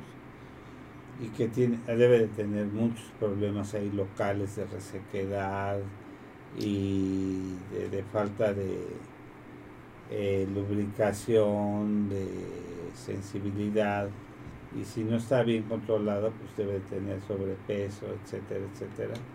Entonces necesita ver a un endocrinólogo. Y, y no es como prender un switch y ya. ¿no? Y ya. De la noche a la mañana ya voy a tener deseo, de la noche a la mañana Exactamente. mi, mi esposo ya no me va a dejar. Etcétera, etcétera. Yo creo Yo que quería ahí- tocar ahí, perdón, Sí, si me permiten, yo quería tocar algo. Aquí yo creo que tiene más grande la depresión por las amenazas de su marido que por el hipotiroidismo que tiene. Entonces, lo primero que haría yo, aparte de venir a ver al doctor Canales para ver cómo están mis gónodas y todo lo demás, es ir a hablar con alguien y ver por qué estoy en una relación en donde estoy permitiendo el abuso de que me estén amenazando y no puedo tener yo una compatibilidad Claro. con mi pareja. Porque eso, perdón, Perdón, y si estás deprimida, hay, necesitas terapia, necesitas ayuda. ¿Por qué pensamos que a partir de los 30 años no podemos pedir ayuda? Necesitas pedir ayuda, pero sí cuestionarte por qué estás permitiendo lo que estás permitiendo. Yo no estoy diciendo que te divorcies, porque si te divorciaras con esta actitud, tu vida seguiría igual. Si tú te retomas a ti y tienes una perspectiva diferente, automáticamente vas a ir al médico a decir, esto no es lo que yo me merezco en la vida. Definitivamente. Nuevamente, educación. No tenemos por qué aguantar. Es que ya tengo 30 años casado con él. Pues qué buena manera de empezar a, hacer un matrimonio de una manera diferente. La edad también nos da un montón de posibilidades. Yo sí creo que además de, de, de, de, ver un especialista de la altura del doctor Canales, sí necesitas ayuda con un terapeuta, porque yo sí creo que se está alimentando grandemente esa depresión, porque además de que si no me quiere, no sé, entonces ya cerré el corazón, ya me sequé más, me siento fea, pienso, el miedo, el miedo reseca, si tienes poco sexo o no tienes sexo y luego me estoy resecando por el nivel de estrés que estoy manejando, el estrés para está el siendo sometida ahí a un, Sí, es un círculo presión. vicioso. Es un círculo. Y, y órgano que no se usa se atrofia. se atrofia. Aquí hay una cosa muy interesante y aprovechando que tenemos las dos tendencias y que habla mucho en favor de lo que es la educación desde efectivamente la niñez o antes. Y no porque lo viva uno en carne propia, porque volvemos a lo mismo, si algo recuperable de esa artista que es Irma Serrano y que en un momento dado tuvo los calzones bien puestos, porque ves que uno de los problemas que más condicionó con el licenciado Gustavo Díaz Ordaz fue en un cumpleaños irle a cantar las mañanitas y que técnicamente eso condicionó un aspecto muy interesante en lo que sería la esencia de un hombre y una mujer. ¿Por qué? Porque ella le valió Wilson, como se dice vulgarmente, el aspecto biopsicosocial de la gente. Y sin embargo, cuando escuchó las mañanitas la esposa del licenciado, le dijo, ¿qué pasó con eso? Salió él, cuenta la crónica, Cuenta con su leyenda. bata, dijéramos la leyenda, y le dijo, ¿qué vienes a hacer aquí? Vengo a felicitarte, te tienes que retirar. Y en ese momento es lo que muy poca gente sabe, nada más hizo esto, Irma Serrano. Un cachetadón delante de su jefe de lo que era actualmente, el dijéramos, Estado guardias Mayor. presidenciales, El Estado el Estado Mayor Presidencial. Por inercia, porque cuántas veces la hacemos por reflejo. Hizo esto luego, luego, su principal escolta. Y él le dijo, tranquilo. Y a partir de ese momento ya no volvió a ver más a Irma Serrano. A sabiendas de que era del dominio popular la relación que tenía con ella o para con ella. ¿Por qué lo hablamos de esta forma? Porque técnicamente las cosas se tienen que manejar de acuerdo a la época que nos está tocando vivir desde el punto de vista histórico y de evolución como la humanidad a la cual pertenecemos. Si nosotros no tocamos estos temas como Dios manda y como bien mencionas, vamos a caer en muchos errores.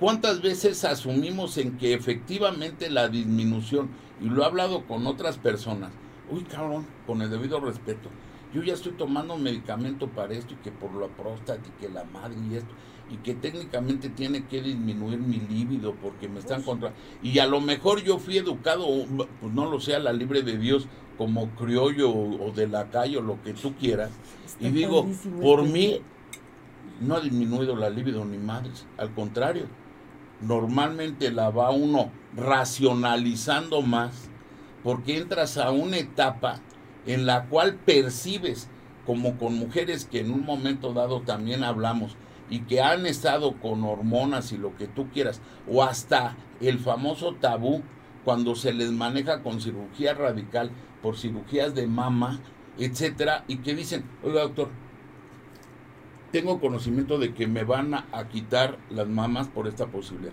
Sí. ¿En qué tiempo me van a colocar mis implantes? ¿Por qué? Porque yo soy una mujer hecha y derecha y técnicamente tengo una relación de pareja con mi esposo normal y natural. Y que uno diría, no marches, güey. O sea, alguien que está viviendo eso, en lo que menos pensarías es en tener una expresión de tu sexo, vulgo sexualidad en esos momentos. Y muchas veces no tenemos estudios bien llevados y continuos, porque técnicamente estos temas, para toda la gente que nos está viendo, es un tabú y no nos abrimos a conocer esto. Un último ejemplo. En alguna ocasión acudió conmigo una paciente que tenía muchos problemas de dolor de columna. No, no. Y que doctor me lo recomendaron para que lo opere y que esto y que lo. Ella tenía alrededor de 26 años y dije, pues ¿cómo la vamos a operar si tiene 26 años? El esposo como 30 y que dentro de la importancia de lo que señalaste en relación al doctor Canales, en relación al doctor Kleiman, en fin, de hacer un estudio integrado, solicitamos exámenes de laboratorio. Para no hacer más grande este comentario, la paciente tenía una vulvovaginitis de origen mixto. ¿A qué vengo con este comentario? Técnicamente se canaliza ese estudio, parafraseando al doctor Canales, ¿sí? Y lógicamente se le da tratamiento para la vulvovaginitis, incluyendo el tratamiento de pareja y lo que tú gustes y mandes. A las 3, 4 semanas llegó la persona, que lo que tú señalaste es una gran verdad, ya con zapato de tacón, dijera el grupo Bronco, las niñas se ven mejor, medias negras, bien alineado el cabello y demás. ¿Cómo se siente? Bien, doctor. Fíjese que esos medicamentos que me dieron, y aquí tengo ya mi estudio, ¿sí? Me han resultado maravillosos. Yo pensando en relación a la columna. Y le digo, vamos a explorarla, vamos a hacer estos movimientos, etcétera, etcétera. Todo normal. Le digo, pues sí, efectivamente está usted muy bien. Vamos a suspender medicamento y San se acabó. En ese momento, así como tú, voltea a ver a su marido y el marido a ella, como diciendo, no doctor, ¿por qué va a suspender el medicamento? Claro. Y le digo, pues porque técnicamente para cirugía de columna no existe y para la otra situación tampoco. No, no, no, no. A mí me deja. Cuando a ella yo le doy esta pastilla la y esto, Sí, olvídate. sí. ¿Qué era lo que le condicionaba la dispareunia? La Nada más- Nada más me vulvovaginitis. sabe un poco Y lo relacionó Claro. que tú tomas el Segnidal y demás, que me hizo a mí hasta estudiar y decir, bueno, cabrón, a nivel del sistema neuroendocrino, ¿hay alguna situación que aumente la libido y esto? No, dejas la vagina en condiciones normales, Fíjate. el hombre tranquilo y dijo, ni madres, no le suspende el tratamiento. Le digo, es que eso era para otra cosa. No, no, no, el proceso de reeducación, porque decía, es fin de semana y me toca, abra su boca, su pastilla de claro. Órale, cabrón. Pero Y como, eso como- no era así. pero como ya caminaba diferente Claro. también, la columna empieza a tener, claro, porque una mujer Claro, con orgasmos se Imagínate. suelta la cadera. Es, que Claro. es que somos un cuerpo completo y nada más vemos la genitalidad. Y por eso es la importancia de la integración y lo que siempre hemos señalado aquí, independientemente como médicos, estamos tratando seres humanos. Y lo principal es la relación, vamos a llamarle tan trillada, médico-paciente, bajo un factor de comunicación abierto y real. Absoluto. y sobre todo dinámico. Y lo que estamos haciendo aquí, interactuar con ustedes y en esta mesa. Y por eso este tema da para mucho Pero más. eternidades. Este tema creo que da para. Porque además de que una mujer menopáusica también va a ser abuela. Y cómo le va a hablar de la sexualidad a sus hijos, a sus nietos, Claro. al yerno, porque yo ya pasé por todo esto. Entonces, si yo tengo un prejuicio y no he tenido ayuda para lo que no me haya funcionado, porque nadie tiene una vida perfecta, Completamente pero de si acuerdo. yo pido ayuda, entonces ya tengo una manera diferente. No digamos a la gente que la queremos y la vamos a maleducar, porque ese es para mí una de las inconsciencias más grandes. Te digo que te quiero, pero te estoy arruinando la vida con mis prejuicios y mis tabúes. Y eso no se vale. Seguimos con preguntas. Oye, yo vengo a hablar de. Nada más quisiera saludar a, a mis hermanas que están en Ciudad Juárez. A Tere abrazo Canales, Mara a las Canales, hermanas. Ayola Canales. Vayan al Noa Noa, Al, al Noa Noa, Ah, exactamente. Ciudad Juárez. Pues muy bien. ¿Por qué tengo insomnio en la menopausia? Si es por alguna enfermedad, gracias, dice Adriana. Y, y este, y, y hay alguien que Pero, insomnio. insomnio.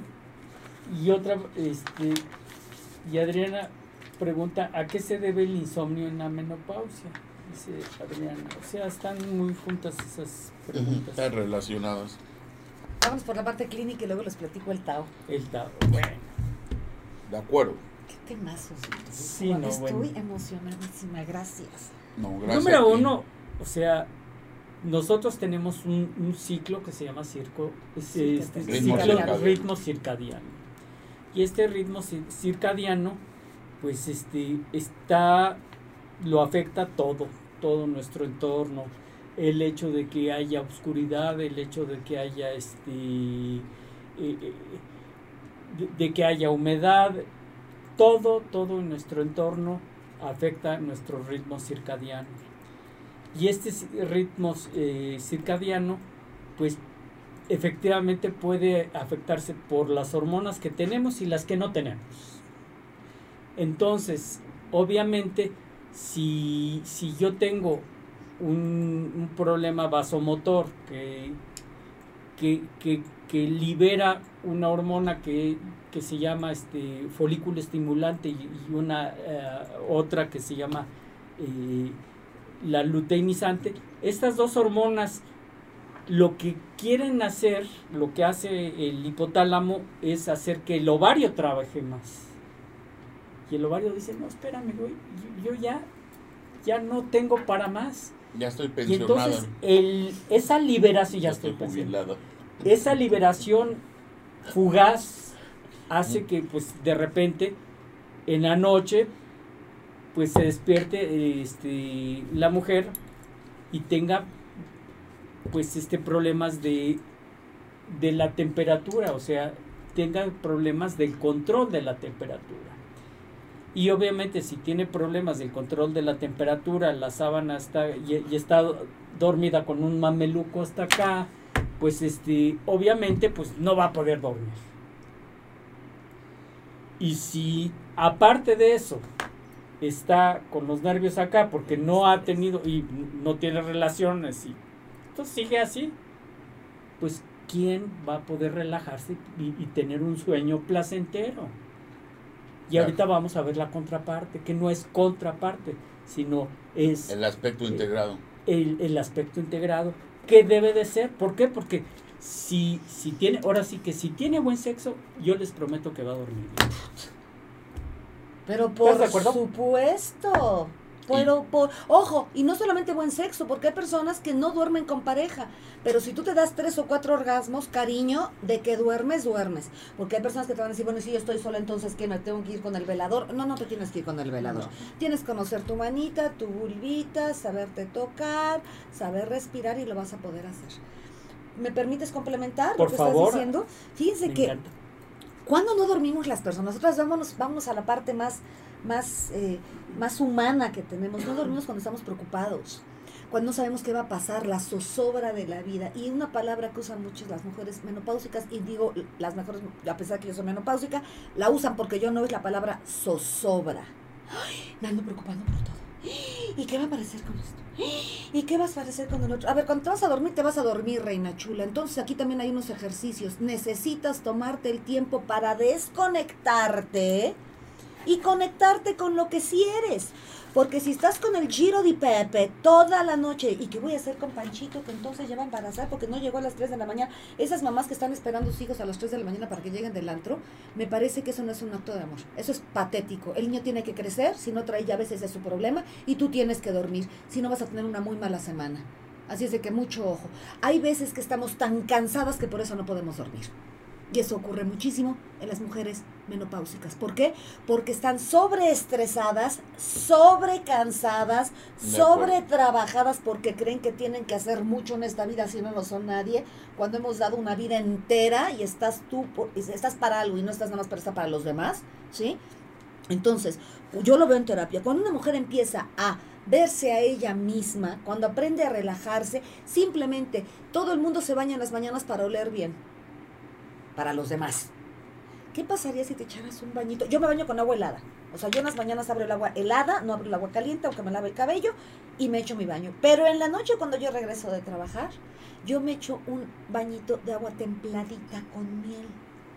Ya desde ahí, ¿por qué? Porque si el 80% de nosotros somos agua, Sí, y te estás limpiando y estás teniendo humedad, ya Claro. cambió, ya cambió tu, tu, tu estado de ánimo, cambia. ¿Quién después de echarse un regaderazo no cambia su estado de ánimo? Entonces, si te tardas dos minutos más, uno, lo vas a poder cambiar. Dos, la respiración. Cuando las personas están con zozobra, no respiran. Entonces ahí les va un tipo de respiración porque hay cuatro. Hoy les voy a dar uno para que me vuelvan a invitar aquí los doctores, por favor. miel, ¿cómo le Mándenos todos sus mensajes para que me vuelvan a invitar, porque tiene que haber un millón de mensajes con estos tres hombres maravillosos. Tiene que haber un millón de Tienes mensajes. que venir nuevamente. Muchas gracias, doctor. No hay más. Gracias, doctor. Va uno de los, de los ejercicios. Por favor, no me crean nada. Tómense un segundo para hacerlo. Fíjate bien. Vas a inhalar por la nariz profundamente y vas a exhalar por la boca profundamente cuatro veces. Si puedes hacerlo con sonido, te va a cambiar. Pero a mí no me creas nada. No se trata de que lo escribas y digas Ana Cerón lo hizo. Necesito que lo hagas para que lo pruebes y compruebes en tu cuerpo y crees una memoria sensorial y sepas qué hacer la próxima vez que te pase. Así que si me acompañan, por favor, todo nuestro público, fíjate bien, vas a inhalar. Ah. Uno. Ah. Dos. Miren cómo los hombros va cayendo. Y en la noche todo lo demás también. Ya para el cuarto, ya para el cuarto, ya estás sonriendo. Claro. Esto sí te puede cambiar. Y te puede cambiar para que llegues a un sueño. El estar repitiendo no puedo dormir, no puedo dormir, no puedo dormir es una orden que le estás dando a tu cerebro. Entonces vamos a cambiar la frase por mi cuerpo empieza a descansar y empiezo a hacer conciencia en mi cuerpo para ver cómo se está relajando y automáticamente a la hora que me volteo a ver a mí, el mundo exterior deja de existir y me empiezo a relajar. Y lo que es invariable que te va a funcionar, el área del estrés, el área de la alerta, lo tenemos en el primer segmento de la cabeza, de acuerdo con la vegetoterapia raigiana. Entonces, nuestros ojos, cuando estoy toda estresada, manejando, viendo, preocupada, porque ya no sé si mi marido va a llegar, no va a llegar, mis hijos, la cuenta, el banco, el presidente y todo, llego hacia la cama y acabo de ver la tele. Por favor, mucha gente no duerme porque acaba de ver la tele y los ojos los trae completamente estresados. Entonces, un movimiento de cejas, como de cúbole, cúbole, cúbole, cúbole. Yo sí bostezo luego, luego, pero tengo muchos años haciéndolo. ¿Sí? Y el movimiento de ojos de un lado al otro los va a relajar y va a producir lo que acaba de pasarme a mí. Empiezo a bostezar. A la hora que bostezo empiezo a respirar diferente y mis ritmos empiezan a cambiar. ¿Ok? Tampoco es bueno el pararte a las, dormirte a las 12 de la noche. Cuanto más temprano te puedas dormir, es muchísimo más fácil que todos tus ciclos estén pasando. Y mucha gente va a decir, es que yo tomo melatonina. Mucho cuidado. Cuando te metes al cuerpo algo que tú puedes producir, puede ser contraproducente. Entonces, todo lo que te vayas a meter a tu cuerpo, que sea de medicamentos para que no haya albur, doctor, Que no lo ¿sí? re... Que- No, claro. todo lo que te vayas a meter, haya- pregúntale al doctor y ve. Hay una cosa que se llama teoría polivagal, que creo que también podríamos hablar posteriormente Claro. de ella, en la cual cuando un cuerpo está colapsado o deprimido, empieza con los loops mentales, es decir, pienso siempre en lo mismo y eso me mantiene en estrés. Cuando el Tao dice, si no puedes dormir es porque durante el día no te encargaste de algo tuyo, no de los demás, que tienes que atender por la noche. Entonces, si no quieren tener ustedes insomnio, señoras, cuestionense cómo estoy viviendo, relájense, dense una duchita. Y el baño de miel que estaba diciendo el, el doctor Canales, el baño de miel no se les olvide que es de lo mejor que hay, porque el simple hecho de sentir la miel como escurre, ay, estoy creando endorfinas y estas endorfinas me van a llevar a respirar de una manera diferente, a sentir mi cuerpo. Y claro, después de un baño de miel, ¿a quién no se le antoja tocar un cuerpo y que te lo toquen? Asústame, Panteón. Así es, así es. de que- ¿Cómo ven? Consuma miel. Consuma. Bueno, es que si ustedes se van a mi Instagram o a mi, a mi YouTube, Claro. tienen más de un millón de visitas. Ese y el del Claro. clitoris son los que más visitas tienen, porque de verdad el baño de miel nos puede cambiar la vida. Y para las mujeres que tienen un poquito de resequedad vaginal, ponerse en los labios, como la miel es eh, eh, eh, la circulación, la, la- la promueve la circulación, se inflaman un poquito más los, los labios vaginales y haciendo el, el masaje puedo sentir muy diferente. Se hacen turgentes Así es, doctor, qué barbaridad. y deseables. ¿Qué mesa, señores? Por favor, qué me deseos Y eróticos. y deseosos. No solamente deseables, sino No cabe deseosos. duda que Por eso es cuando dice uno, Todo un maestro. se me antoja eso. ¿Verdad? Claro que sí. Así está. Y cuidado con la mente, señores, somos lo que Claro. pensamos. De ¿Qué pasó, acuerdo. doctor? Yo tengo 58 años, me siento mega plena y más sexy que nunca. Soy divertida Bravo. y gracias a que aprendí a vivir mi sexualidad y mi menopausia soy feliz. Gracias, Fernanda. Fernanda, qué maravilla. Un aplauso. Te necesitamos aquí. La verdad es que a eso queremos que, Claro. que, que- que- que todas lleguen. Mil Claro. mujeres así en una oficina no se van a estar quejando de nada, ni se van a quejar con los hijos, ni, lo- ni van a abandonar a los hijos, los hijos no se van a embarazar. Que escuche el secretario de Economía y van a tener más productividad. Así es. 100%. Así es, estoy de 100%. acuerdo, estoy de acuerdo, porque las mujeres menopáusicas también tenemos otro Claro. nivel de productividad, Claro. tienes toda Así la razón. es.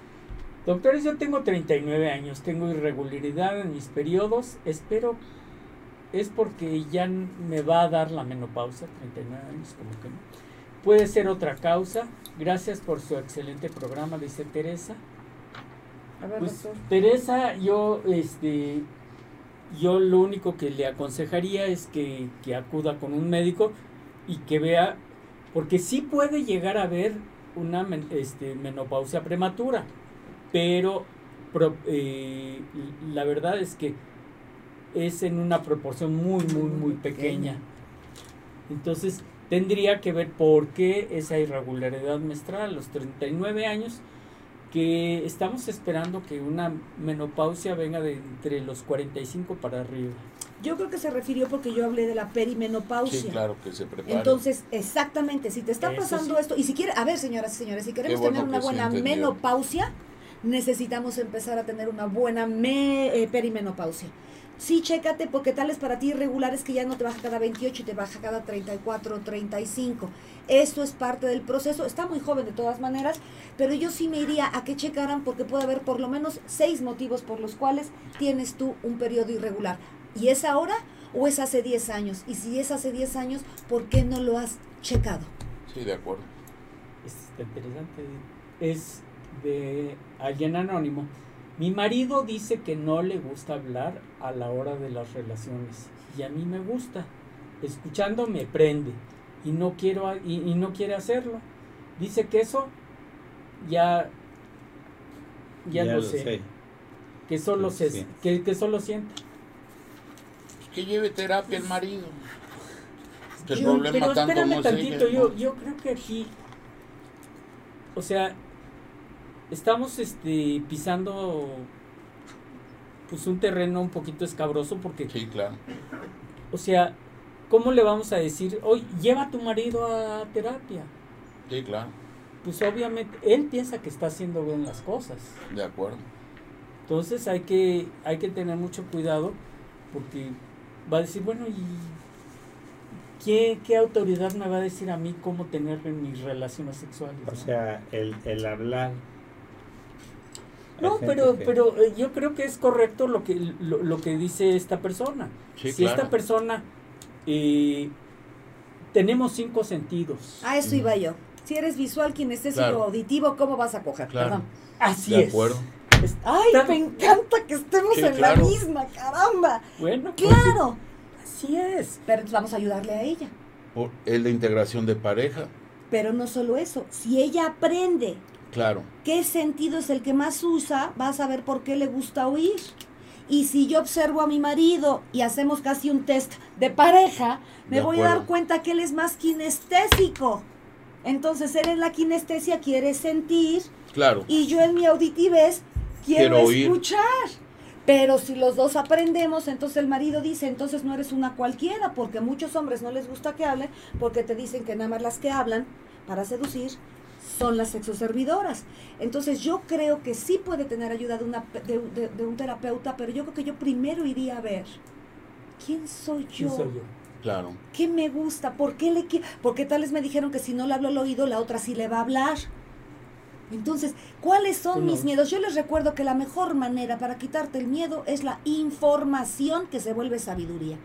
Si tú sabes, nada más por lo que está poniendo y como lo está poniendo, date cuenta que es una mujer, desde mi punto de vista, desde la experiencia que yo tengo, no dije que tengo la razón absoluta, a mí me parece que es una mujer completamente auditiva y el marido debe de ser kinestésico visual.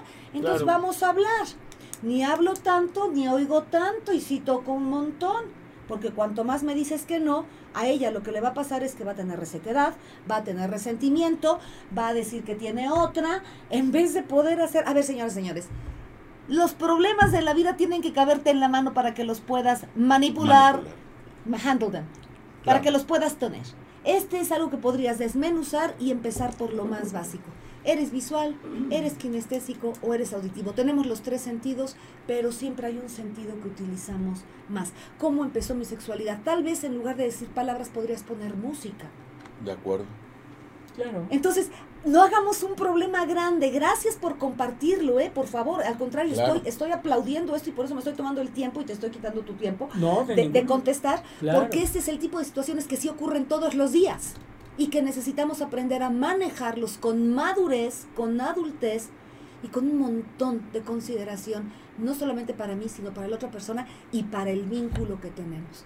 Ni él es un desgraciado, ni tú eres una cualquiera. Aquí lo único que estoy viendo es que falta un poquito de autoconocimiento para compartirme con el otro. ¿Y sabes qué? Sí, claro. Pensando en esto, como les di, como dije anteriormente, tenemos cinco sentidos. Y estamos hablando vista y oído. Pero también tiene que ver el, el- el- y tacto. Y tenemos que ver el, el El gusto gusto. El olfato. y el olfato. Y todo eso que te crea O sea, una fantasía. Y haces ruiditos, y haces claro. ruiditos con el olfato y con la chupada haces, haces ruiditos. Entonces, ¿quieres palabras o ruiditos? Claro. pues sí, sí, sí, sí, yo creo que es son complementos todas esas Claro. cosas. ¿Cómo los quiero, caramba? Es que todo Sí. se tiene que integrar. Es que es todo. Claro. Todo, todo. se Todo, que- todo, todo. Por eso el prende-moi, el cógeme, es tómame toda, no nada más mi sexualidad. todo. Tómame todo lo que soy. Sí, Vamos a compartir algo. Y, No y- más. y- y si, y si llegas a la cama oliendo a, a, a- a cebo o oliendo, pues, obviamente no vas a prender a nadie. ¿Estamos de acuerdo? Absolutamente. De acuerdo. Seamos considerados con el otro, ¿no? Así es. Esta está muy buena esta pregunta, este comentario. Doctores, ¿cómo puedo tener un orgasmo? Tengo 63 años y nunca he sabido qué es eso. Tuve hijas, marido y el sexo para mí fue más dolor que satisfacción. Saludos y buen tema, dice Laura. Wow, Mm. Wow. Wow. ¿Cómo ves? ¿Empiezas tú? Pues, este, mira, Laura, yo, yo lo único que te podría decir, bueno, en, en- en el contexto de esta plática es que, pues, este, pues a los 63 años ya te tardaste para, para tener, este, ayuda externa, ayuda que en un momento dado, y nunca es tarde, ¿eh? Eso es otra de las cosas, Sí, nunca es tarde aunque tengas 63 años, pues eres una persona joven y yo creo que sí se puede resolver esto y no nada más tuyo, sino que yo creo aquí el problema va de la mano de la de los dos, porque para bailar tango se necesitan los dos. Parece que tuvo marido, ya no tiene. Sí, a lo mejor. Pero bueno, puede tener un buen, Claro. puede tener sexo con O sea, puede ejercer sin título Claro. O puede autor. La mejor manera de empezar a tener un orgasmo no es acompañado, perdón. Es conmigo. A ver, Laura, ya terminaste, doctor, porque yo te he Adelante. interrumpido No, el día no de hoy como, como, como, bueno, Tú A sabes que ver. me encanta que me interrumpas. eres un rey. A ver, Laura, uno, muchas gracias por tomarte el tiempo y por atreverte a comentar algo que muchas Claro. veces nos callamos por decirlo, ¿ok? Si no lo tuviste, a partir de hoy puede ser un nuevo comienzo, ¿ok? Aquí necesitamos eh, revisar cuáles son las creencias que tenías con respecto al orgasmo, porque eres un poquitito mayor que yo. Y en mis tiempos, en nuestros tiempos, una mujer que tenía un orgasmo podía ser una cuatro letras. Dos, el sexo era para tener hijos. No sé el tipo de práctica religiosa que tengas, no voy a hablar de espíritu. Yo te recuerdo que la castración del placer es la manera en que la gente es obediente. Entonces ya a esta edad, cariño, lo que necesitas es obedecer a tus deseos. Si no conoces tu cuerpo y lo que es el deseo, yo tengo mujeres que hoy por hoy me dicen es que mi marido no me ha usado en tres semanas. Y de 45 años, ¿eh? No de 80, de 45. Entonces tenemos que ver el vocabulario que tenemos. Tal vez vives con alguien, tal vez siempre dormiste con alguien y no tuviste tiempo de explorarte, tal vez estuviste en un internado donde nos hacían que sacáramos las manos de la cama para que no nos tocáramos, entonces no creaste ese hábito. Pero yo te invito a que, Joana Cerón, si tú estuvieras en mi consulta, yo te invitaría a que usaras faldas largas y dejaras de usar pantalones que seguramente usas mucho pantalón. El pantalón, sobre todo el pantalón de mezclilla, tiene un efecto sobre nosotros un poquito especial, ¿sí? Yo te pediría que usaras cero falda, que te empezaras a bañar con miel, por supuesto, incluyendo tu vulva. Y al usar falda, cuando te sientes, sienta cómo tus piernas acarician. Si no traes bragas, vas a sentir como tus labios vaginales, vas a sentir el olor de tu vello público, vas a decir, ya no tengo, los cuatro pelos que te quedan todavía tienen feromona, reina, ¿sí? Me haría el masaje que te estoy diciendo, porque lo primero que tienes que hacer es contactar con tu cuerpo, el masaje de senos que también lo tenemos en YouTube, el tocar todo tu cuerpo y yo quisiera saber qué esperas de un orgasmo, porque tal vez lo que estás esperando de un orgasmo es lo que viste en una película pornográfica o en lo que vemos en las películas románticas eróticas donde todo es perfecto. Si tú besaste una vez con emoción, sobre todo nuestros primeros besos, esa empapada que te diste cuando se te mojaron los, las bragas, los calzones, ese es un pequeño orgasmo. Hay muchos tipos de orgasmo. Entonces, si tú empiezas con los poquitos, nada más de acordarte cuando ves una película y ves que se está empezando y ves que ya se te mojó la vulva y sientes cómo empieza entonces a, a- latir, a, a- a palpitar, ok, sigues. Tal vez te dijeron que tocarte era sucio, entonces empieza a mover tu cuerpo y vas a empezar a sentir cada vez más rico y de repente sientes, ay, ay, Ya terminé. ay, y ese ay te lleva a otro. Y las mujeres, cuanto mejores orgasmos tenemos, más orgasmos queremos. Entonces, si esto va a ser un trabajo de por lo menos un mes de autoconocimiento, y autoconocimiento es qué creencias tengo, por qué nunca me toqué, por qué no he hablado del tema, y poco a poco, poco a poco, si me permiten dar mis datos, Pues soy ya Ana Cerón, odontóloga. Mándenme correos, me tardo un poquito porque trato de contestarlos yo. Tengo un staff maravilloso, pero a veces hay cosas que tengo que contestar yo. Pero eh, en mi libro Iconos de Placer te dice cómo tocar, eh, cómo cada parte del cuerpo le gusta ser tocado sin llegar al sexo. Aquí antes de llegar al sexo necesitas empezar a usar tu erotismo, que quiere decir capacidad de contactar con mis sensaciones. Eh, ¿Qué tanto piensas que a los 60 años ya para qué, mi reina? Tú no sabes, una vez que te, te produces un orgasmo, no sabes lo que es. Pues si no quieres usar las manos, ponte boca abajo, pon una almohada entre, en, en el triángulo, en el triángulo de tu ombligo hacia abajo, y empieza a sentir, mueve tu cadera y te vas a dar cuenta que de repente empiezas a lubricarte y que tu cuerpo se empieza a mover solitito. Las clases de baile son maravillosas, yo prefiero la danza, yo soy danzaterapeuta, yo no soy muy buena bailando, pero sí soy muy buena danzando. La diferencia entre danza y baile es que la danza se mueve tu cuerpo conforme lo va necesitando. Y el erotismo y el orgasmo es una danza.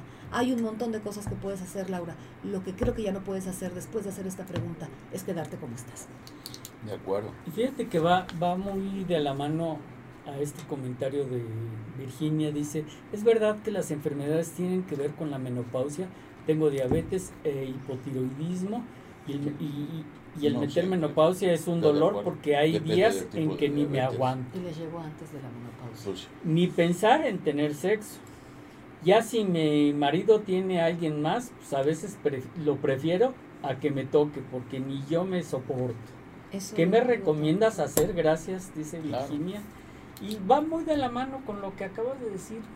de- de- y, y yo creo que, número uno, a esta Virginia le falta conocerse y empezar con ella para, para poder actuar con su pareja. Además de que eh, dentro del mundo del Tao, la tiroides tiene que ver con la congruencia. Sí. Estoy viviendo congruentemente, es congruente como estoy viviendo y lo que digo que hago, lo que digo, lo que quiero. No estoy criticando tu manera de, de- de- de vivir, por favor, tienes todo mi respeto y sobre todo atreverte a escribir esto. Pero te estoy preguntando si te has cuestionado si lo que estás viviendo es realmente lo que quieres. Porque la enfermedad no es otra cosa más que un grito desesperado de tu cuerpo de que algo no está padre y te está mandando un mensaje. Entonces, yo iría con un doctor, nuevamente de la talla de los doctores que tengo el privilegio de compartir el día de hoy esto, este, es, este programa, para ver qué me está pasando. Yo iría a terapia y también empezaría a darme cuenta cuál es la actitud que tengo ante la vida. No es porque tu pareja sea infiel o no Muy infiel, es la manera en la que tú te sientes, ya que es mejor que se vaya y tú dónde quedas. Estás viendo cómo él tiene placer con alguien más y tú cómo vas a tener placer. Si traes resequedad vaginal, Claro. no puedes tener una vida contenta. Entonces no lo hagas porque el Señor regrese o no regrese. Hazlo porque tú te mereces tener una calidad de vida y la calidad de vida te la das tú, no tu compañero.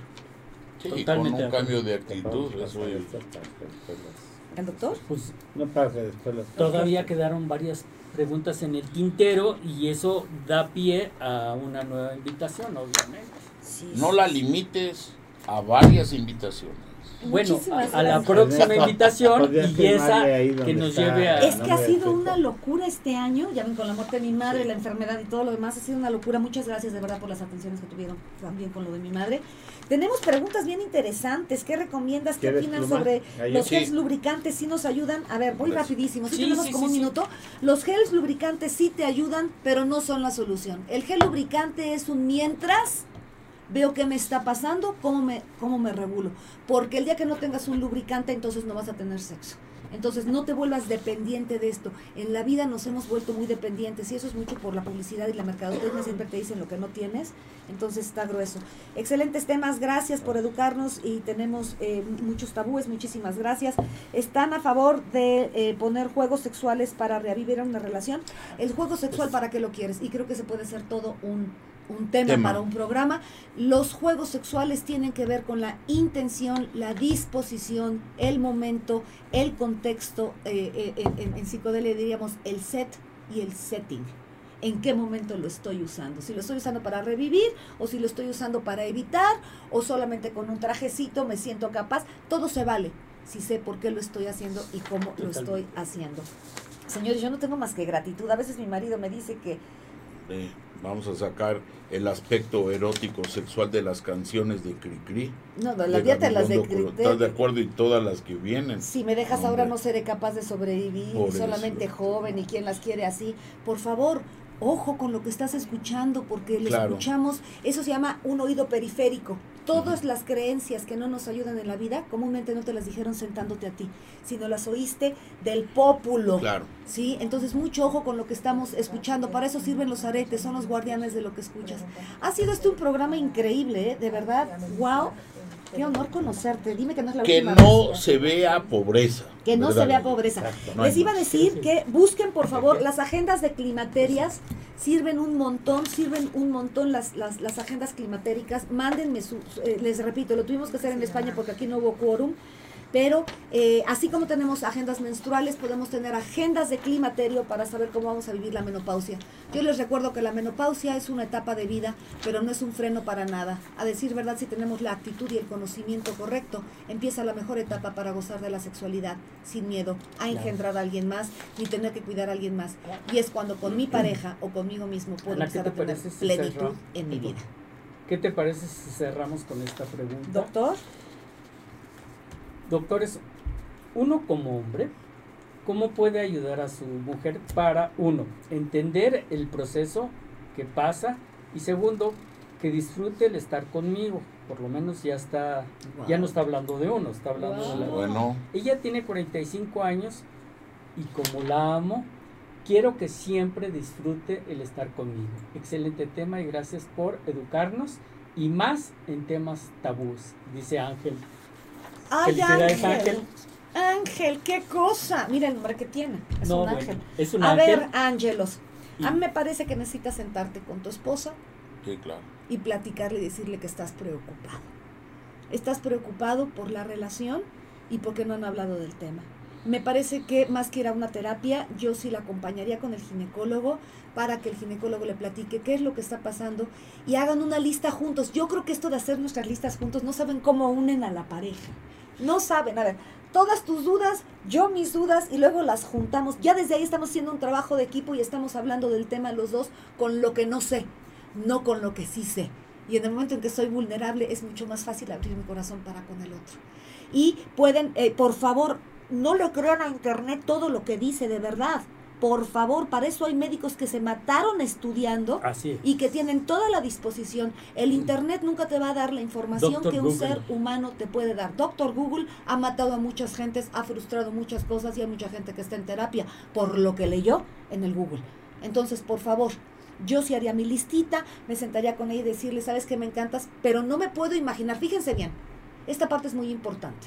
Una cosa es la empatía y otra cosa es la simpatía.